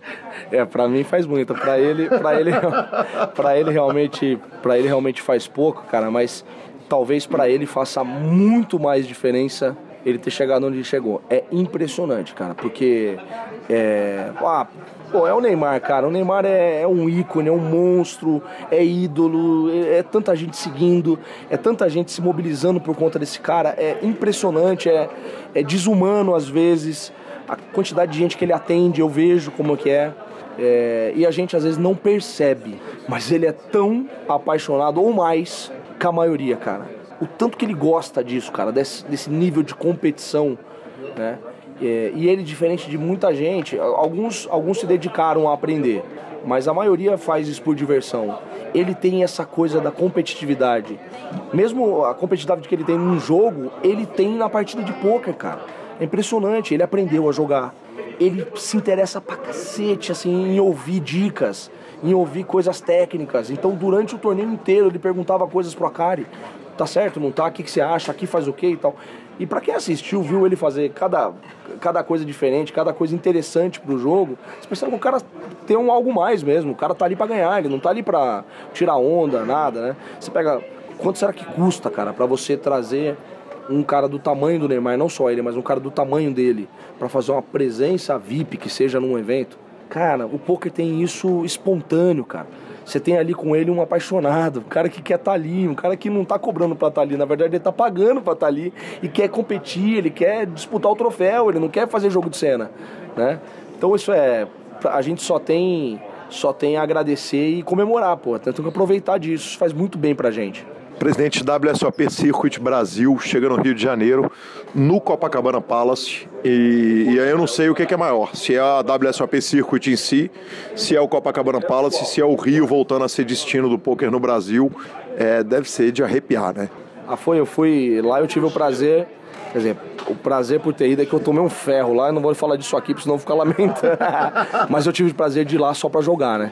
Obviamente teve o lado da CBTH, eu estava do lado dos meninos, a gente, no que foi preciso de documentação, de atenção, de orientação, a gente estava do lado deles. Mas durante a WSOP eu tive o privilégio de poder curtir o Rio, curtir o hotel e curtir o evento, cara. Foi muito legal, né? Você vê o, o, tanto que o, a, o Carioca tava esperando ter de novo um evento de poker, cara. Foi gigantesco, cara. Foi acima, pelo menos, da minha expectativa. Eu esperava que fosse bastante gente. Tinha muita gente falando assim, ah, será que vai rolar? Será que vai ser bom? Será que não vai? E na época eu falava, vai ser bom. Eu já achava que ia ser bom. Mas foi acima da minha expectativa. E foi acima dos meninos também que estavam organizando. A gente conversou muito lá. Nós torcemos muito por eles também. Eles fizeram questão de ter a CBTH do lado deles. É, eles fizeram questão de ter a nossa participação, de contribuir com a CBTH e receber a contribuição e apoio da CBTH. Isso para a gente é muito importante. É, isso faz todo sentido. Uma marca do tamanho da WSOP, a WSOP Circuit, então é, o sucesso do evento é, a gente entende que é o sucesso do poker também. A gente ficou muito, muito feliz e tomara que cada vez mais o Rio de Janeiro receba grandes eventos desse, desse porte. Presidente, aí chega a W Cup, o Brasil é o grande campeão da W Cup com o, o, o principal país, o, líder da W Cup e terceiro colocado no Scoop, o que mostra o trabalho que está sendo feito no Brasil. Dá uma satisfação enorme também ver isso, também além, além do, do live, ver isso no online. Cara, mas é os caras estão voando, né? Os caras estão voando. É, é, que surpreende mesmo, porque no W Cup o Brasil foi o primeiro no ranking e no Scoop o Brasil foi o terceiro é, no ranking de países. Cara, é surreal isso. É surreal. Agora, isso, ah, pô, isso é fruto do, do trabalho de anos do poker brasileiro. Pô, eu não tenho dúvida que os, os, organizadores de evento tiveram um papel fundamental, a confederação teve um papel fundamental para o poker crescer. Eu não tenho dúvida nada disso. Mas o que essa moçada tem feito, esses times, cara, essa galera que resolveu empreender, que também joga, que orienta, ensina, dá coach, monta seus esquadrões, seus times, cara, são os principais times do mundo, cara os times brasileiros. E os caras estão gigantes, cara.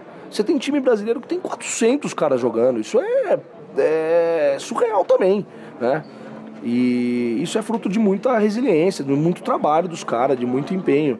E não tinha como ser diferente, né, o resultado. Levou um pouquinho de tempo para a gente cada vez mais atingir é, esses níveis, mas hoje a gente tem um respeito muito grande na mesa. A gente lembra como era sair para jogar fora em, em, algum evento há 5, 6 anos. Não é tão longe o tempo que eu tô falando. É, há pouco tempo você saía, o cara falava que era um brasileiro na mesa e todo mundo já considerava ali um donk completo, um cara que vai fazer cagada no jogo, não vai fazer coisa certa tal. Hoje não, cara.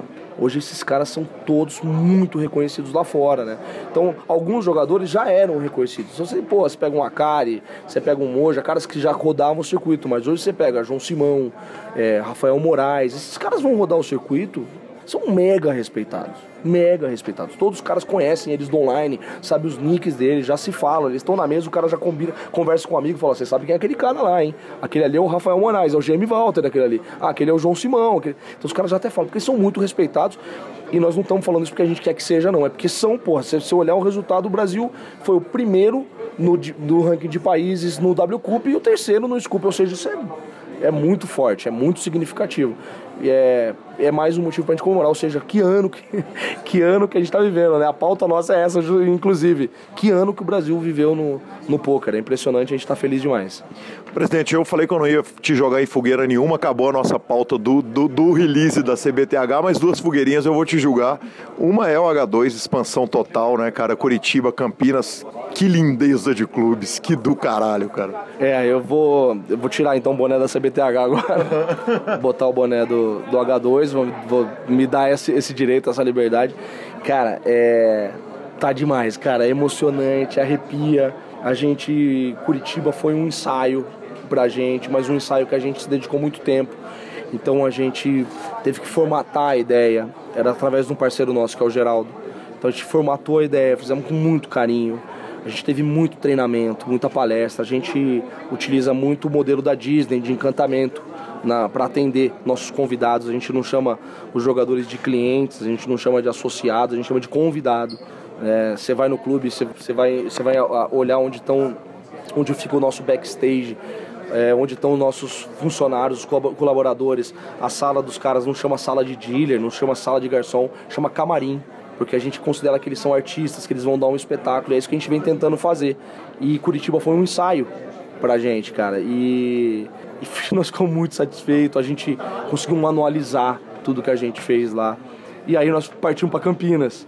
É, e Campinas gerou um certo ciúmes, tanto na gente em São Paulo quanto pro pessoal de Curitiba, porque Campinas está muito foda, desculpa a palavra. Cara, é um modelo de, de, de, de clube, assim, cara, que é, é, é, é, muito foda mesmo, muito perfeito, assim, em todos os aspectos. Estamos é, lá começando, não é um. não tô querendo aqui exagerar, né? Nada disso, mas a gente está muito feliz. Enquanto nós estamos falando aqui, nós estamos batendo um recorde hoje lá em Campinas, no meio do Best of Minus, é inacreditável. É, a gente teve três torneios hoje dentro do clube, um à tarde e dois à noite. Um deles é um high roller, ou seja, coisa que não acontecia em Campinas. Né? Uma galera jogando cash game, ou seja, a gente está não tem como estar tá mais satisfeito do que tá, do que a gente está nesse momento. E nós estamos partindo para a próxima. É, e não, não vai sair da minha boca agora, porque não, ainda não está definido. A gente tem quatro, cinco caminhos que a gente é, vai decidir. Provavelmente quando tiver no ar o podcast a gente já vai ter decidido e a galera vai poder ver. Mas a gente está tomando a decisão de forma muito cuidadosa, porque a ideia não é sair abrindo H2, a torto e direito. Eu já disse isso para você uma vez que a gente conversou. A ideia é fazer com muito carinho cada um desses lugares, porque cada um desses lugares tem que construir uma história bonita, igual a que a gente construiu nos últimos 10 anos. A gente não abre mão disso. Então nós vamos escolher com muito carinho aí, mas daqui uns dias já vai dar para saber qual é a próxima, que no primeiro semestre de 2019 vai ter um novo H2. Isso aí não é, isso não tem dúvida e não tem segredo.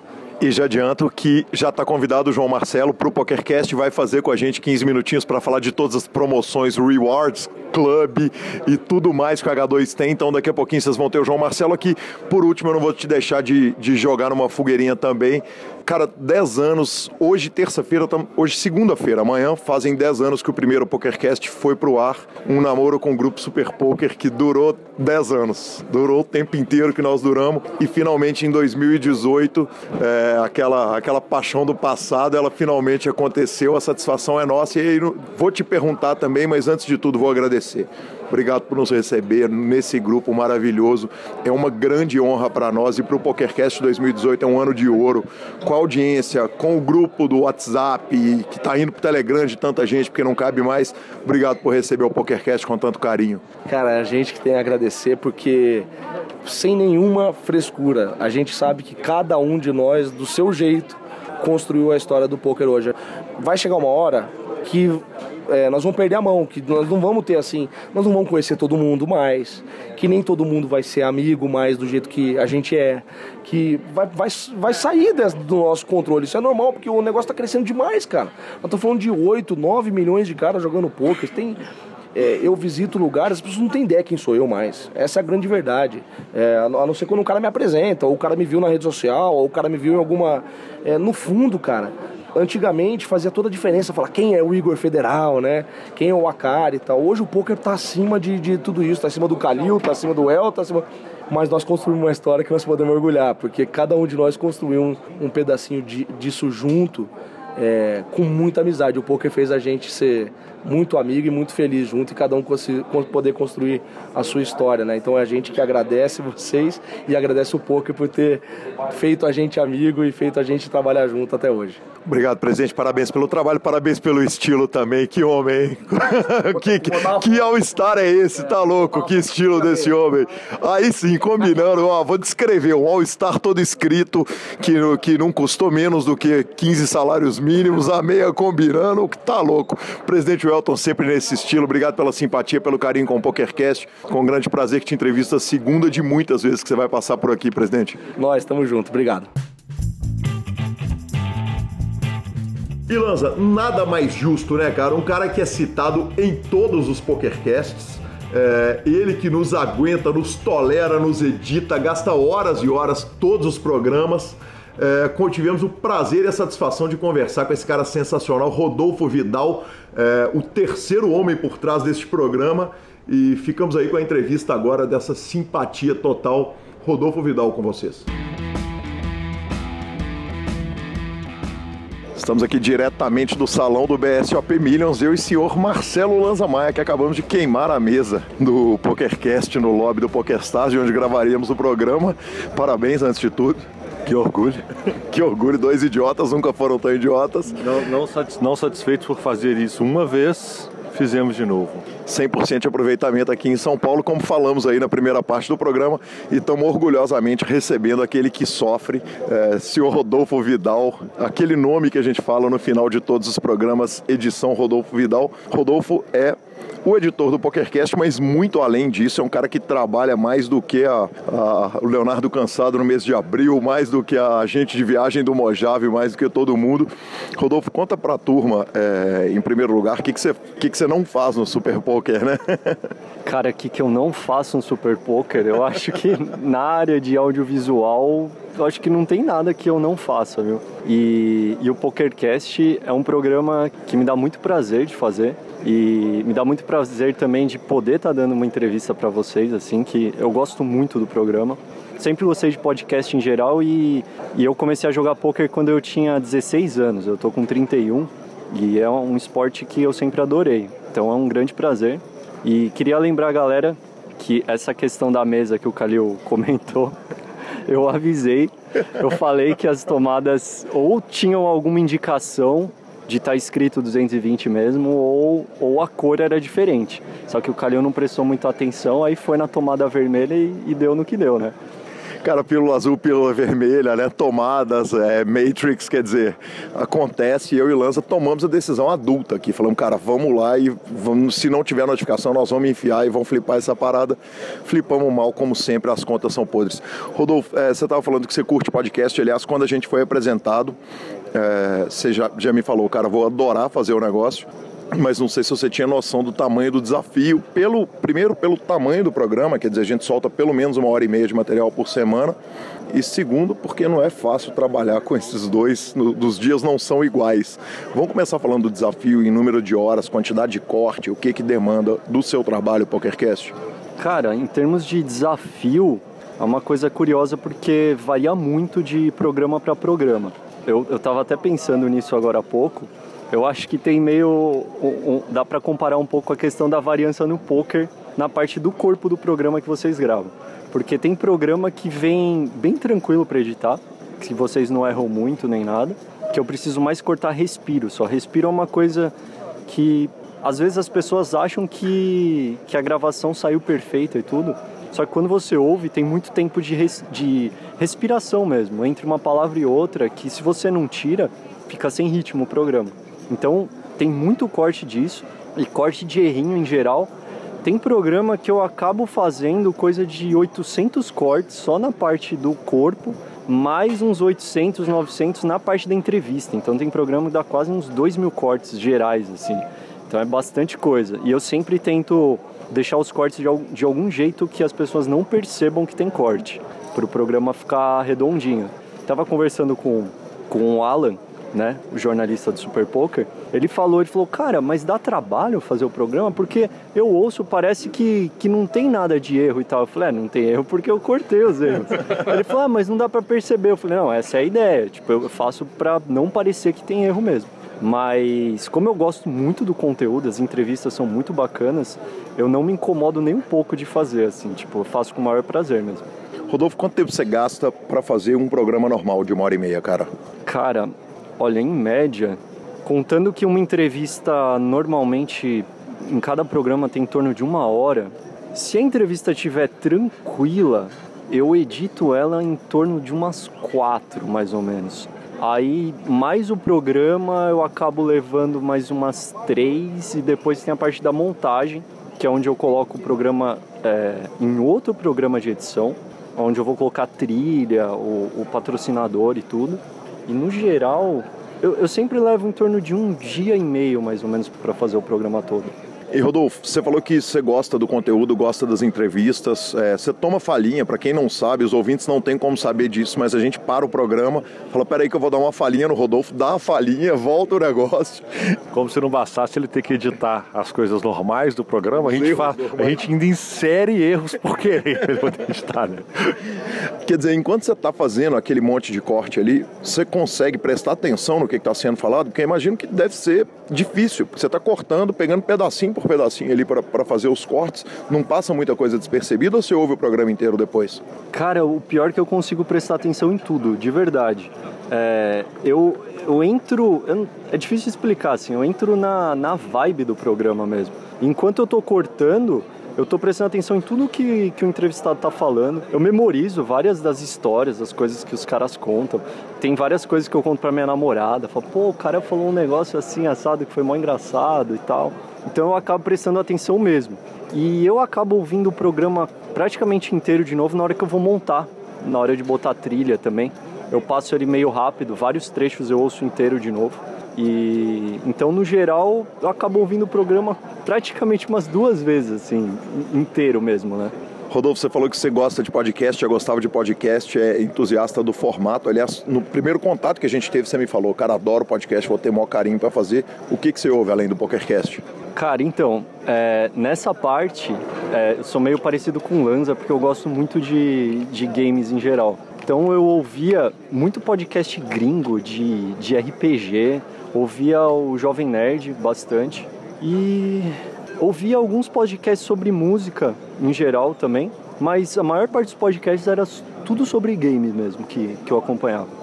Peraí, ele não vai falar isso, você vai falar depois, não.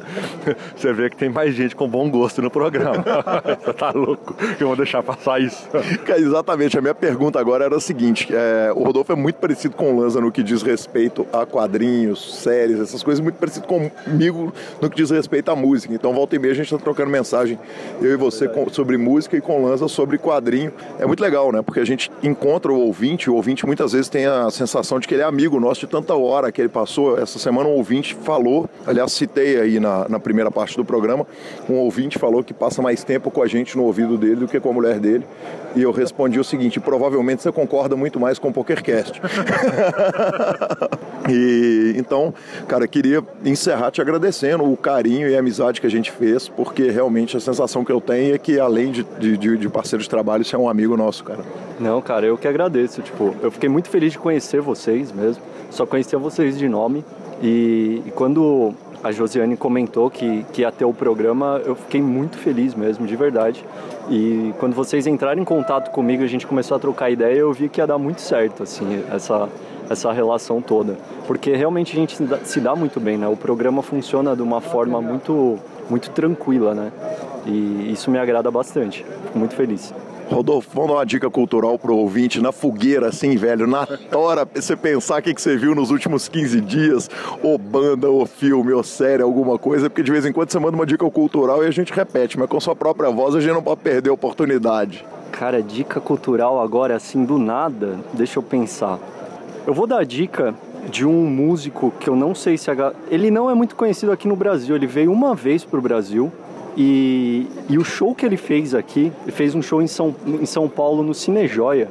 É, e o show foi organizado pelos fãs, porque os fãs conseguiram juntar uma grana para trazer o cara. Fora do Brasil ele é um pouco mais reconhecido, que é um cara que chama Andrew Bird.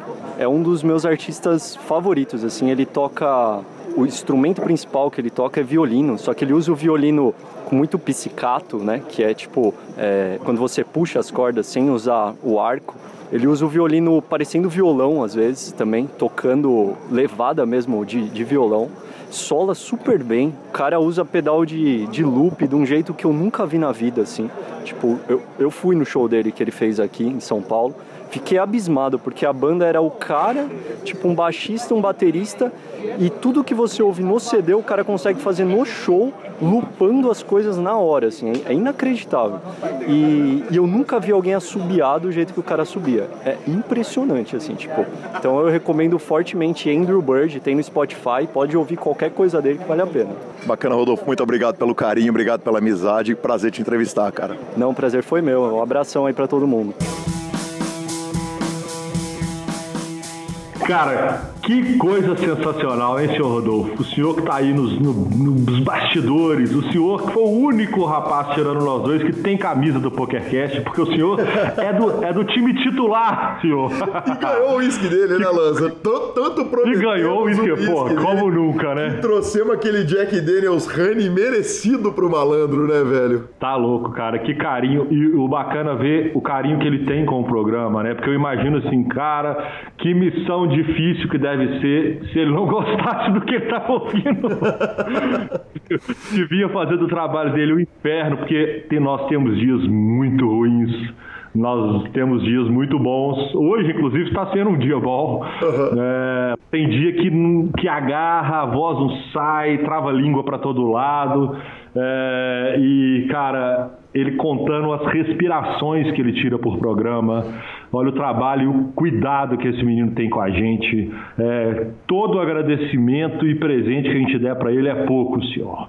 Bem puxado, senhor Rodolfo tem toda a razão. Eu aproveito para estender esse elogio para a turma toda da imprensa, né, Lanza? A bancada da, da imprensa aqui no BSOP Millions é gigante, é um monte de repórter de todas as mídias trabalhando. E, e, o clima ali é de amizade total, de carinho, de falinha, né? Eventualmente até alguma apostinha e é sensacional. Então, parabéns. Cara, não vou nem citar os nomes, vou começar pelo Grilo, pelo Del Valle, pelo Alan, mas, mas estendo aí a todo mundo, o Luiz, a turma toda, cara, que, que turma legal a turma do Mibilisca, a turma do Super Poker, a turma das outras mídias todas que vem aqui cobrir, pessoal da, da, das mídias da América Latina, o, o, as mídias de idioma espanhol, e, e, muito legal conviver com essa turma toda. Então estendo aí esse carinho a todo, todo mundo da imprensa que está aqui trabalhando. E professor, temos mais uma entrevista aqui. O entrevistado oficialmente foi o Mano Padilha, que, que cravou o Six Max aqui no início do BSOP. Ele já praticamente começa o BSOP arrumando uma forra, mas tive ao lado dele, estavam assistindo essa entrevista também, ninguém menos do que Vini Silva, um cara pelo qual o poker brasileiro inteiro tem carinho, um carinho enorme por ele, e Vitor Brasil. Era final do dia 2, tinha todo mundo passado para o dia 3, então já aproveitei e peguei literalmente uma palavra de Vini e uma palavra de Vitor Brasil. Tamo aí, Padilha, Vini Silva e Vitor Brasil, vamos que vamos. Estamos aqui direto do salão do BSOP com ninguém menos que Pedro Padilha, figura premiada aqui do PokerCast, do lado de Vitor Brasil também, que está aqui acompanhando essa entrevista fantástica. Cravamos o 1K Six Max Turbo Bounty, é tipo o primeiro dia de BSOP, Padilha, tem como não ficar feliz já cravando o primeiro torneio, foi rolando a reta ali? Pô, não foi o primeiro torneio, mas foi, me foi melhor do que se fosse, que eu já tinha dado buy no primeiro High Roller, já tinha dado buy no, no Super High Roller também, então ele veio, eu tava perdendo um pouco, ele veio para me colocar up aí na série e foi melhor do que se tivesse sido o primeiro. e estamos aqui gravando a entrevista no, no final do terceiro dia, não sei, não te perguntei, mas é sinal que passamos pro, no final do segundo dia, final que passamos pro, sinal que passamos pro dia 3. Sim, estamos lá no dia 3. Quanto temos de ficha? Temos 233. E tamo bonito, tamo lindo, maravilhoso, aproveitando aquela good run do, do PokerCast. Tamo, tamo vivo é o que importa. Tive dois dias muito, muito difíceis. Passei com 30 blinds no dia 1, agora passando com 30 blinds também no, no dia 2, depois de um dia muito difícil. E agora é bom, porque depois de dois dias difíceis a ronada ficou pro dia 3 e pro dia 4. E deixa eu te perguntar, tem um pouquinho de superstição, assim, de não gastar ronada no dia 1, um, não gastar ronada no dia 2, guardar ela lá pra frente? Pô, se eu puder sobreviver sem runar como eu fiz, tá ótimo, porque eu, eu sei que uma hora a, o chuílio vai vir. Então não é, não é, não é minha intenção guardar, eu quero runar bem todo dia. Mas como não foi possível, eu espero que agora venha. e aí estamos com o Vini Silva aqui do lado também, meu querido Vini, que satisfação. E vamos pegar Vitinho Brasil aqui também, Vitor. Passamos também, malandro? Passamos, passamos. Igualzinho Padilha, 239 também. Vini, passamos também. Quer dizer. Ó, tamo com a malandragem do poker nacional toda aqui, vamos que vamos. Então, assim, a gente dá aquela entrevistada no final de dia, é pra dar runada pros três. Então, gente, que vocês deem a runada maravilhosa, vamos que vamos. Sorte pra você, Padilha, sorte pra você, Vini, sorte pra você, Vitão. Cara, que satisfação tá aqui entre amigos. Vamos que vamos, valeu, obrigado. É isso aí, professor. Então, esta série aí encerra a nossa série fantástica de entrevistas. É, foi muito bacana, foi muito bacana passar esses dias todos. E ficamos aí com a palavra do nosso patrocinador, o Fichasnet. O Fichasnet é o seu parceiro para compra e venda de fichas dos principais sites de poker online. Contrate o Fichasnet pelo WhatsApp 062 98130 6680 e negocie suas fichas com a melhor cotação do mercado. O Fichasnet trabalha com créditos do PokerStars, PariPoker, 888, Brasil Poker Live, PP Poker e EcoPace. Chame o Fichasnet, avise que chegou até eles pelo PokerCast e participe de promoções super especiais para os nossos ouvintes. E repetindo, o WhatsApp do Fichasnet é 062 9 8130 6680. O número está na descrição de nossos programas. Fichasnet, confiança e melhor preço para suas fichas.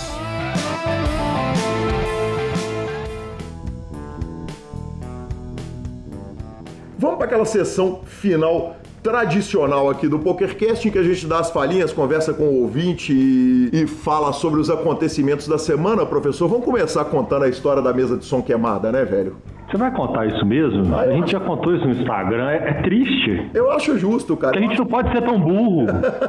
eu acho que história triste, ela precisa ser dividida com o ouvinte. Os caras precisam saber em que, que eles dão play da casa deles, né, velho? Cara, mas é, é muita estupidez. É, é muita estupidez numa história só.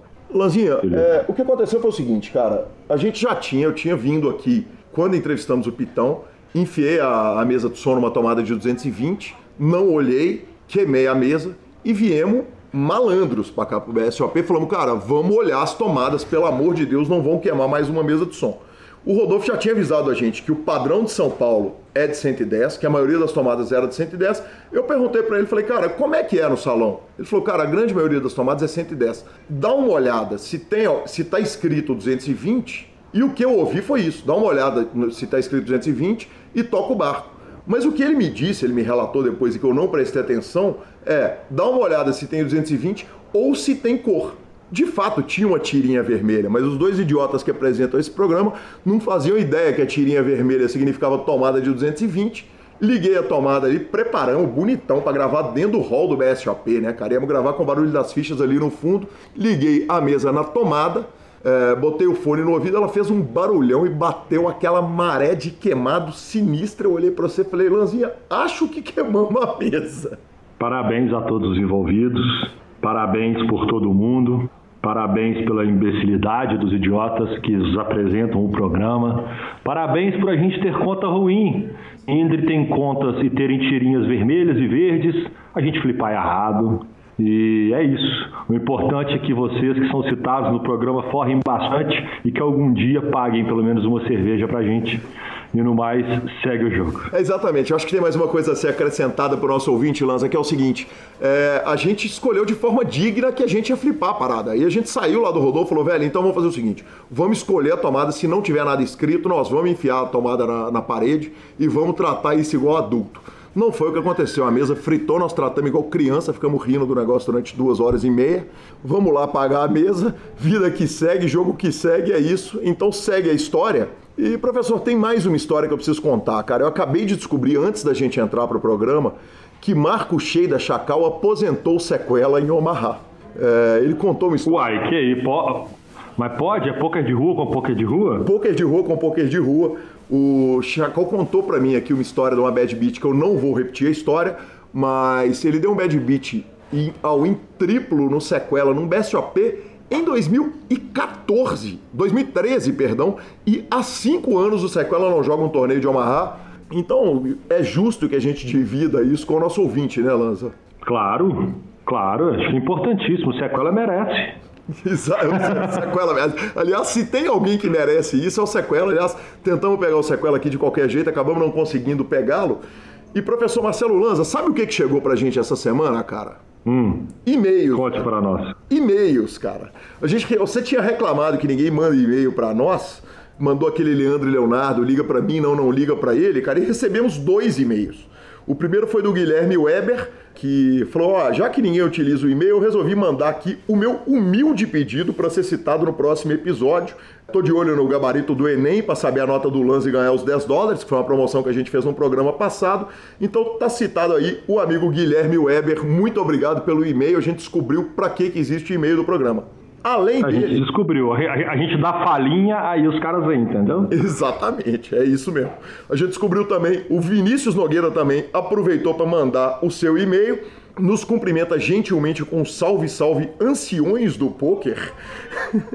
Anciões? Pegou pesado com a barba branca dos apresentadores aqui, hein? Nossa, mas cara, se nós somos anciões do poker, imagina Vini Marques, Akari e companhia. Esses caras são os dinossauros, então, né? Exatamente. Ele falou, cara, esse endereço divulgado realmente existe? Se sim, parabéns pelo trabalho.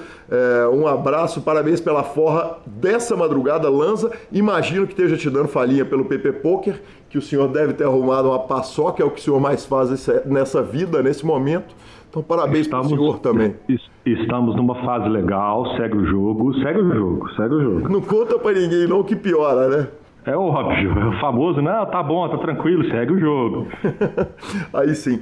É, tivemos também o Bruno Galão, é, que eu tive o prazer de encontrar, aliás, dois encontros, três encontros fantásticos que eu tive com. Encontramos diversos ouvintes do PokerCast, mas eu tomei uma cerveja com o Maurício Mosda no posto um dia, almocei com o Bruno Galão Schiavone e é, tive com o Tarzan também aqui. Então, grande abraço aí, especialmente esses ouvintes que pararam, vieram cumprimentar, vieram trazer o, o, o, carinho, cara. E eu tô citando o Bruno porque aí tem uma história que é sensacional, cara. O evento ele aconteceu praticamente sem filas, exceto um dia, que foi o primeiro dia, dia de startup.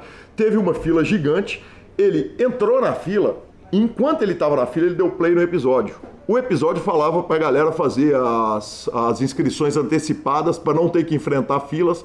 Então ele com a conta podre dele ouviu a dica já no, no, no horário que já não adiantava mais nada, já estava parado na fila. Então parabéns Bruno Galão, é, tá com a conta aparecendo com, com de Leonardo Cansado, né, cara? Parabéns para ele, parabéns por. E eu acho que aí Murphy é o capeta mesmo, né? Quer dizer, ele já tá na fila e aí ele pega o programa quando a gente está falando para não ter fila. Porque nós avisamos como fazer para não ter fila. Né? Teve uma turma que não se programou, como o Bruno, pegou fila e merece a falinha, senhor. Aí sim. É, cara, na verdade, coitado, ele ouviu a dica, ele já estava na fila. O programa saiu no, dia do, no primeiro dia do BSOP, não tinha como ele ouvir isso. É... é verdade, é verdade. Mas merece falinha assim mesmo. Merece a falinha assim mesmo, exatamente. É, queria mandar também um abraço pro Rodrigo, que eu postei no, no Instagram o vídeo é, da entrevista e, e, ele postou lá um comentário falando o seguinte, cara, é o que eu costumo dizer, eu ouço mais o PokerCast do que eu ouço a minha esposa, no que eu respondi para o malandro o seguinte, provavelmente concorda mais com a gente também, né? Exatamente, porra, quem nunca, né? Exatamente. Quem não? Exatamente. O Vinícius Nogueira, ah, perdão, o Bruno Ucha também é, avisou pra gente que se deixar queimar a mesa mais uma vez, a gente vai pedir música no Fantástico. O que é uma falha. Merecemos. O que é uma falha absoluta Mere... justa. Merecemos, aceitamos e é isso. É, é, é isso. É. é. isso. Vamos ficando por aqui, professor, com o programa. O programa hoje ficou longo. Era muito... Peraí, peraí, peraí. Peraí, peraí, porque eu também tenho atum. Eu resolvi dar uma, uma blogueirada nesse PSLP, eu ando meio distante do, do meu Instagram esses dias, mas aí eu resolvi postar mais coisas. Eu queria dar um grande abraço ao Tito Feltrin, que mexeu com a gente. Não, ele que é... irmão dele. Não, quem mexeu com a gente foi o Tito Feltrin, que ele me mandou mensagem quando, quando, pelo Instagram. Quando eu filmei o, a entrada do BSOP, a belíssima loja de roupas, que é do irmão dele, né? Que ele tá em todos os BSOPs, e aí ele mandou uma mensagem. O Alisson Bastos mandou um abraço, o Rodrigo Costa, o, o me dando falinha na, na mesa. O Nhonho conversa para burro na mesa. Ele quer controlar o jogo na conversa. Ô Nhonho, a próxima vez eu vou chamar o diretor pra você que isso é proibido, viu? Cara, já joguei com ele na mesa e vou te falar o seguinte: se Deus existir e for justo na vida que vem, o Nhonho nasce mudo, hein? Porque ele já gastou a fala dele toda nessa vida. Tá louco. O Gu Pitoli mandou mensagem falando para que a gente tem que vender as camisetas, a turma gostou das camisetas. O Júnior UK mandou mensagem, mandou abraço, mandou carinho. Morfeu Teixeira mandou vamos. Letícia Duarte, Yara Diniz, Alan Novasco, Rick Salgueiro, Breno Lovasco, Rafael Santos Machado, Kerligon, o Dudu Freitas, Rodrigo Tocu. Cara, o Instagram eu tive mensagem de tudo quanto é lado, com carinho muito bacana. O Jona, só para não deixar ninguém, o Jonatas Bo, o Paulo Renan. Foram todos eles que me mandaram mensagem, que interagiram entre as as postagens do BSOP, senhor. Bacana demais, professor. Vamos finalizando aqui o programa. Então a gente lembra que superpoker.com.br é onde você tem tudo sobre poker no Brasil e no mundo. É, onde tem poker, o Super Poker está. Na aba de clubes você tem a guia de clubes do Brasil, tem agenda diária de torneios. Você vai saber tudo que está acontecendo em cada clube do Brasil. Na aba de vídeos e no Super Poker no YouTube você tem as transmissões ao vivo dos maiores torneios do mundo, análises técnicas, programas de humor, entrevistas fantásticas e sim, até o nosso PokerCast está lá no YouTube. Revista revistaflop.com.br é a maior revista de poker do Brasil há mais de uma década contando todas as histórias do poker e mibilisca.com, cobertura de torneios mãos, mão a mão pelo Brasil. Acompanhe tudo sobre o BSOP. Tá lá, professor Marcelo Lanza. Tá lá, senhor. Tá tudo lá. É só procurar que tá lá. Nós vamos de dica cultural hoje? Cara, eu queria dar uma dica cultural, eu queria repetir uma dica cultural. Essa vinda a São Paulo eu tive o prazer de assistir o JP Cardoso, cujo disco Submarine Dreams tá no Spotify é, que já é uma plataforma que recebe o PokerCast.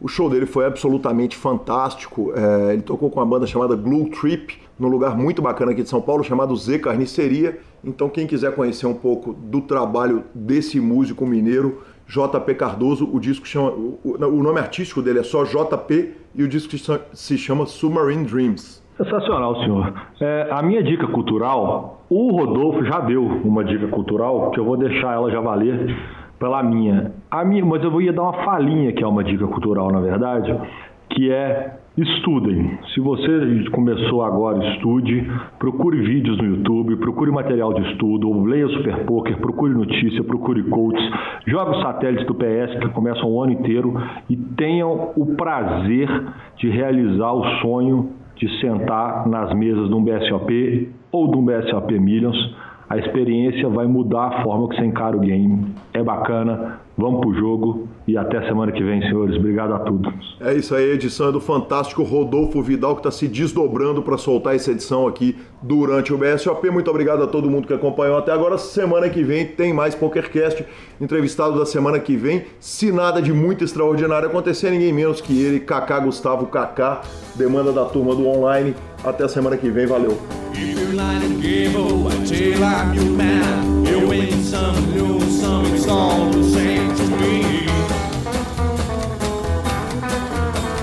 Play, it makes no difference.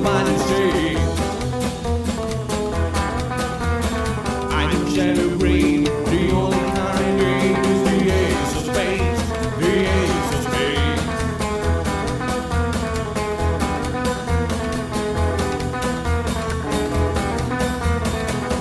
For the high one, dicing with the devil,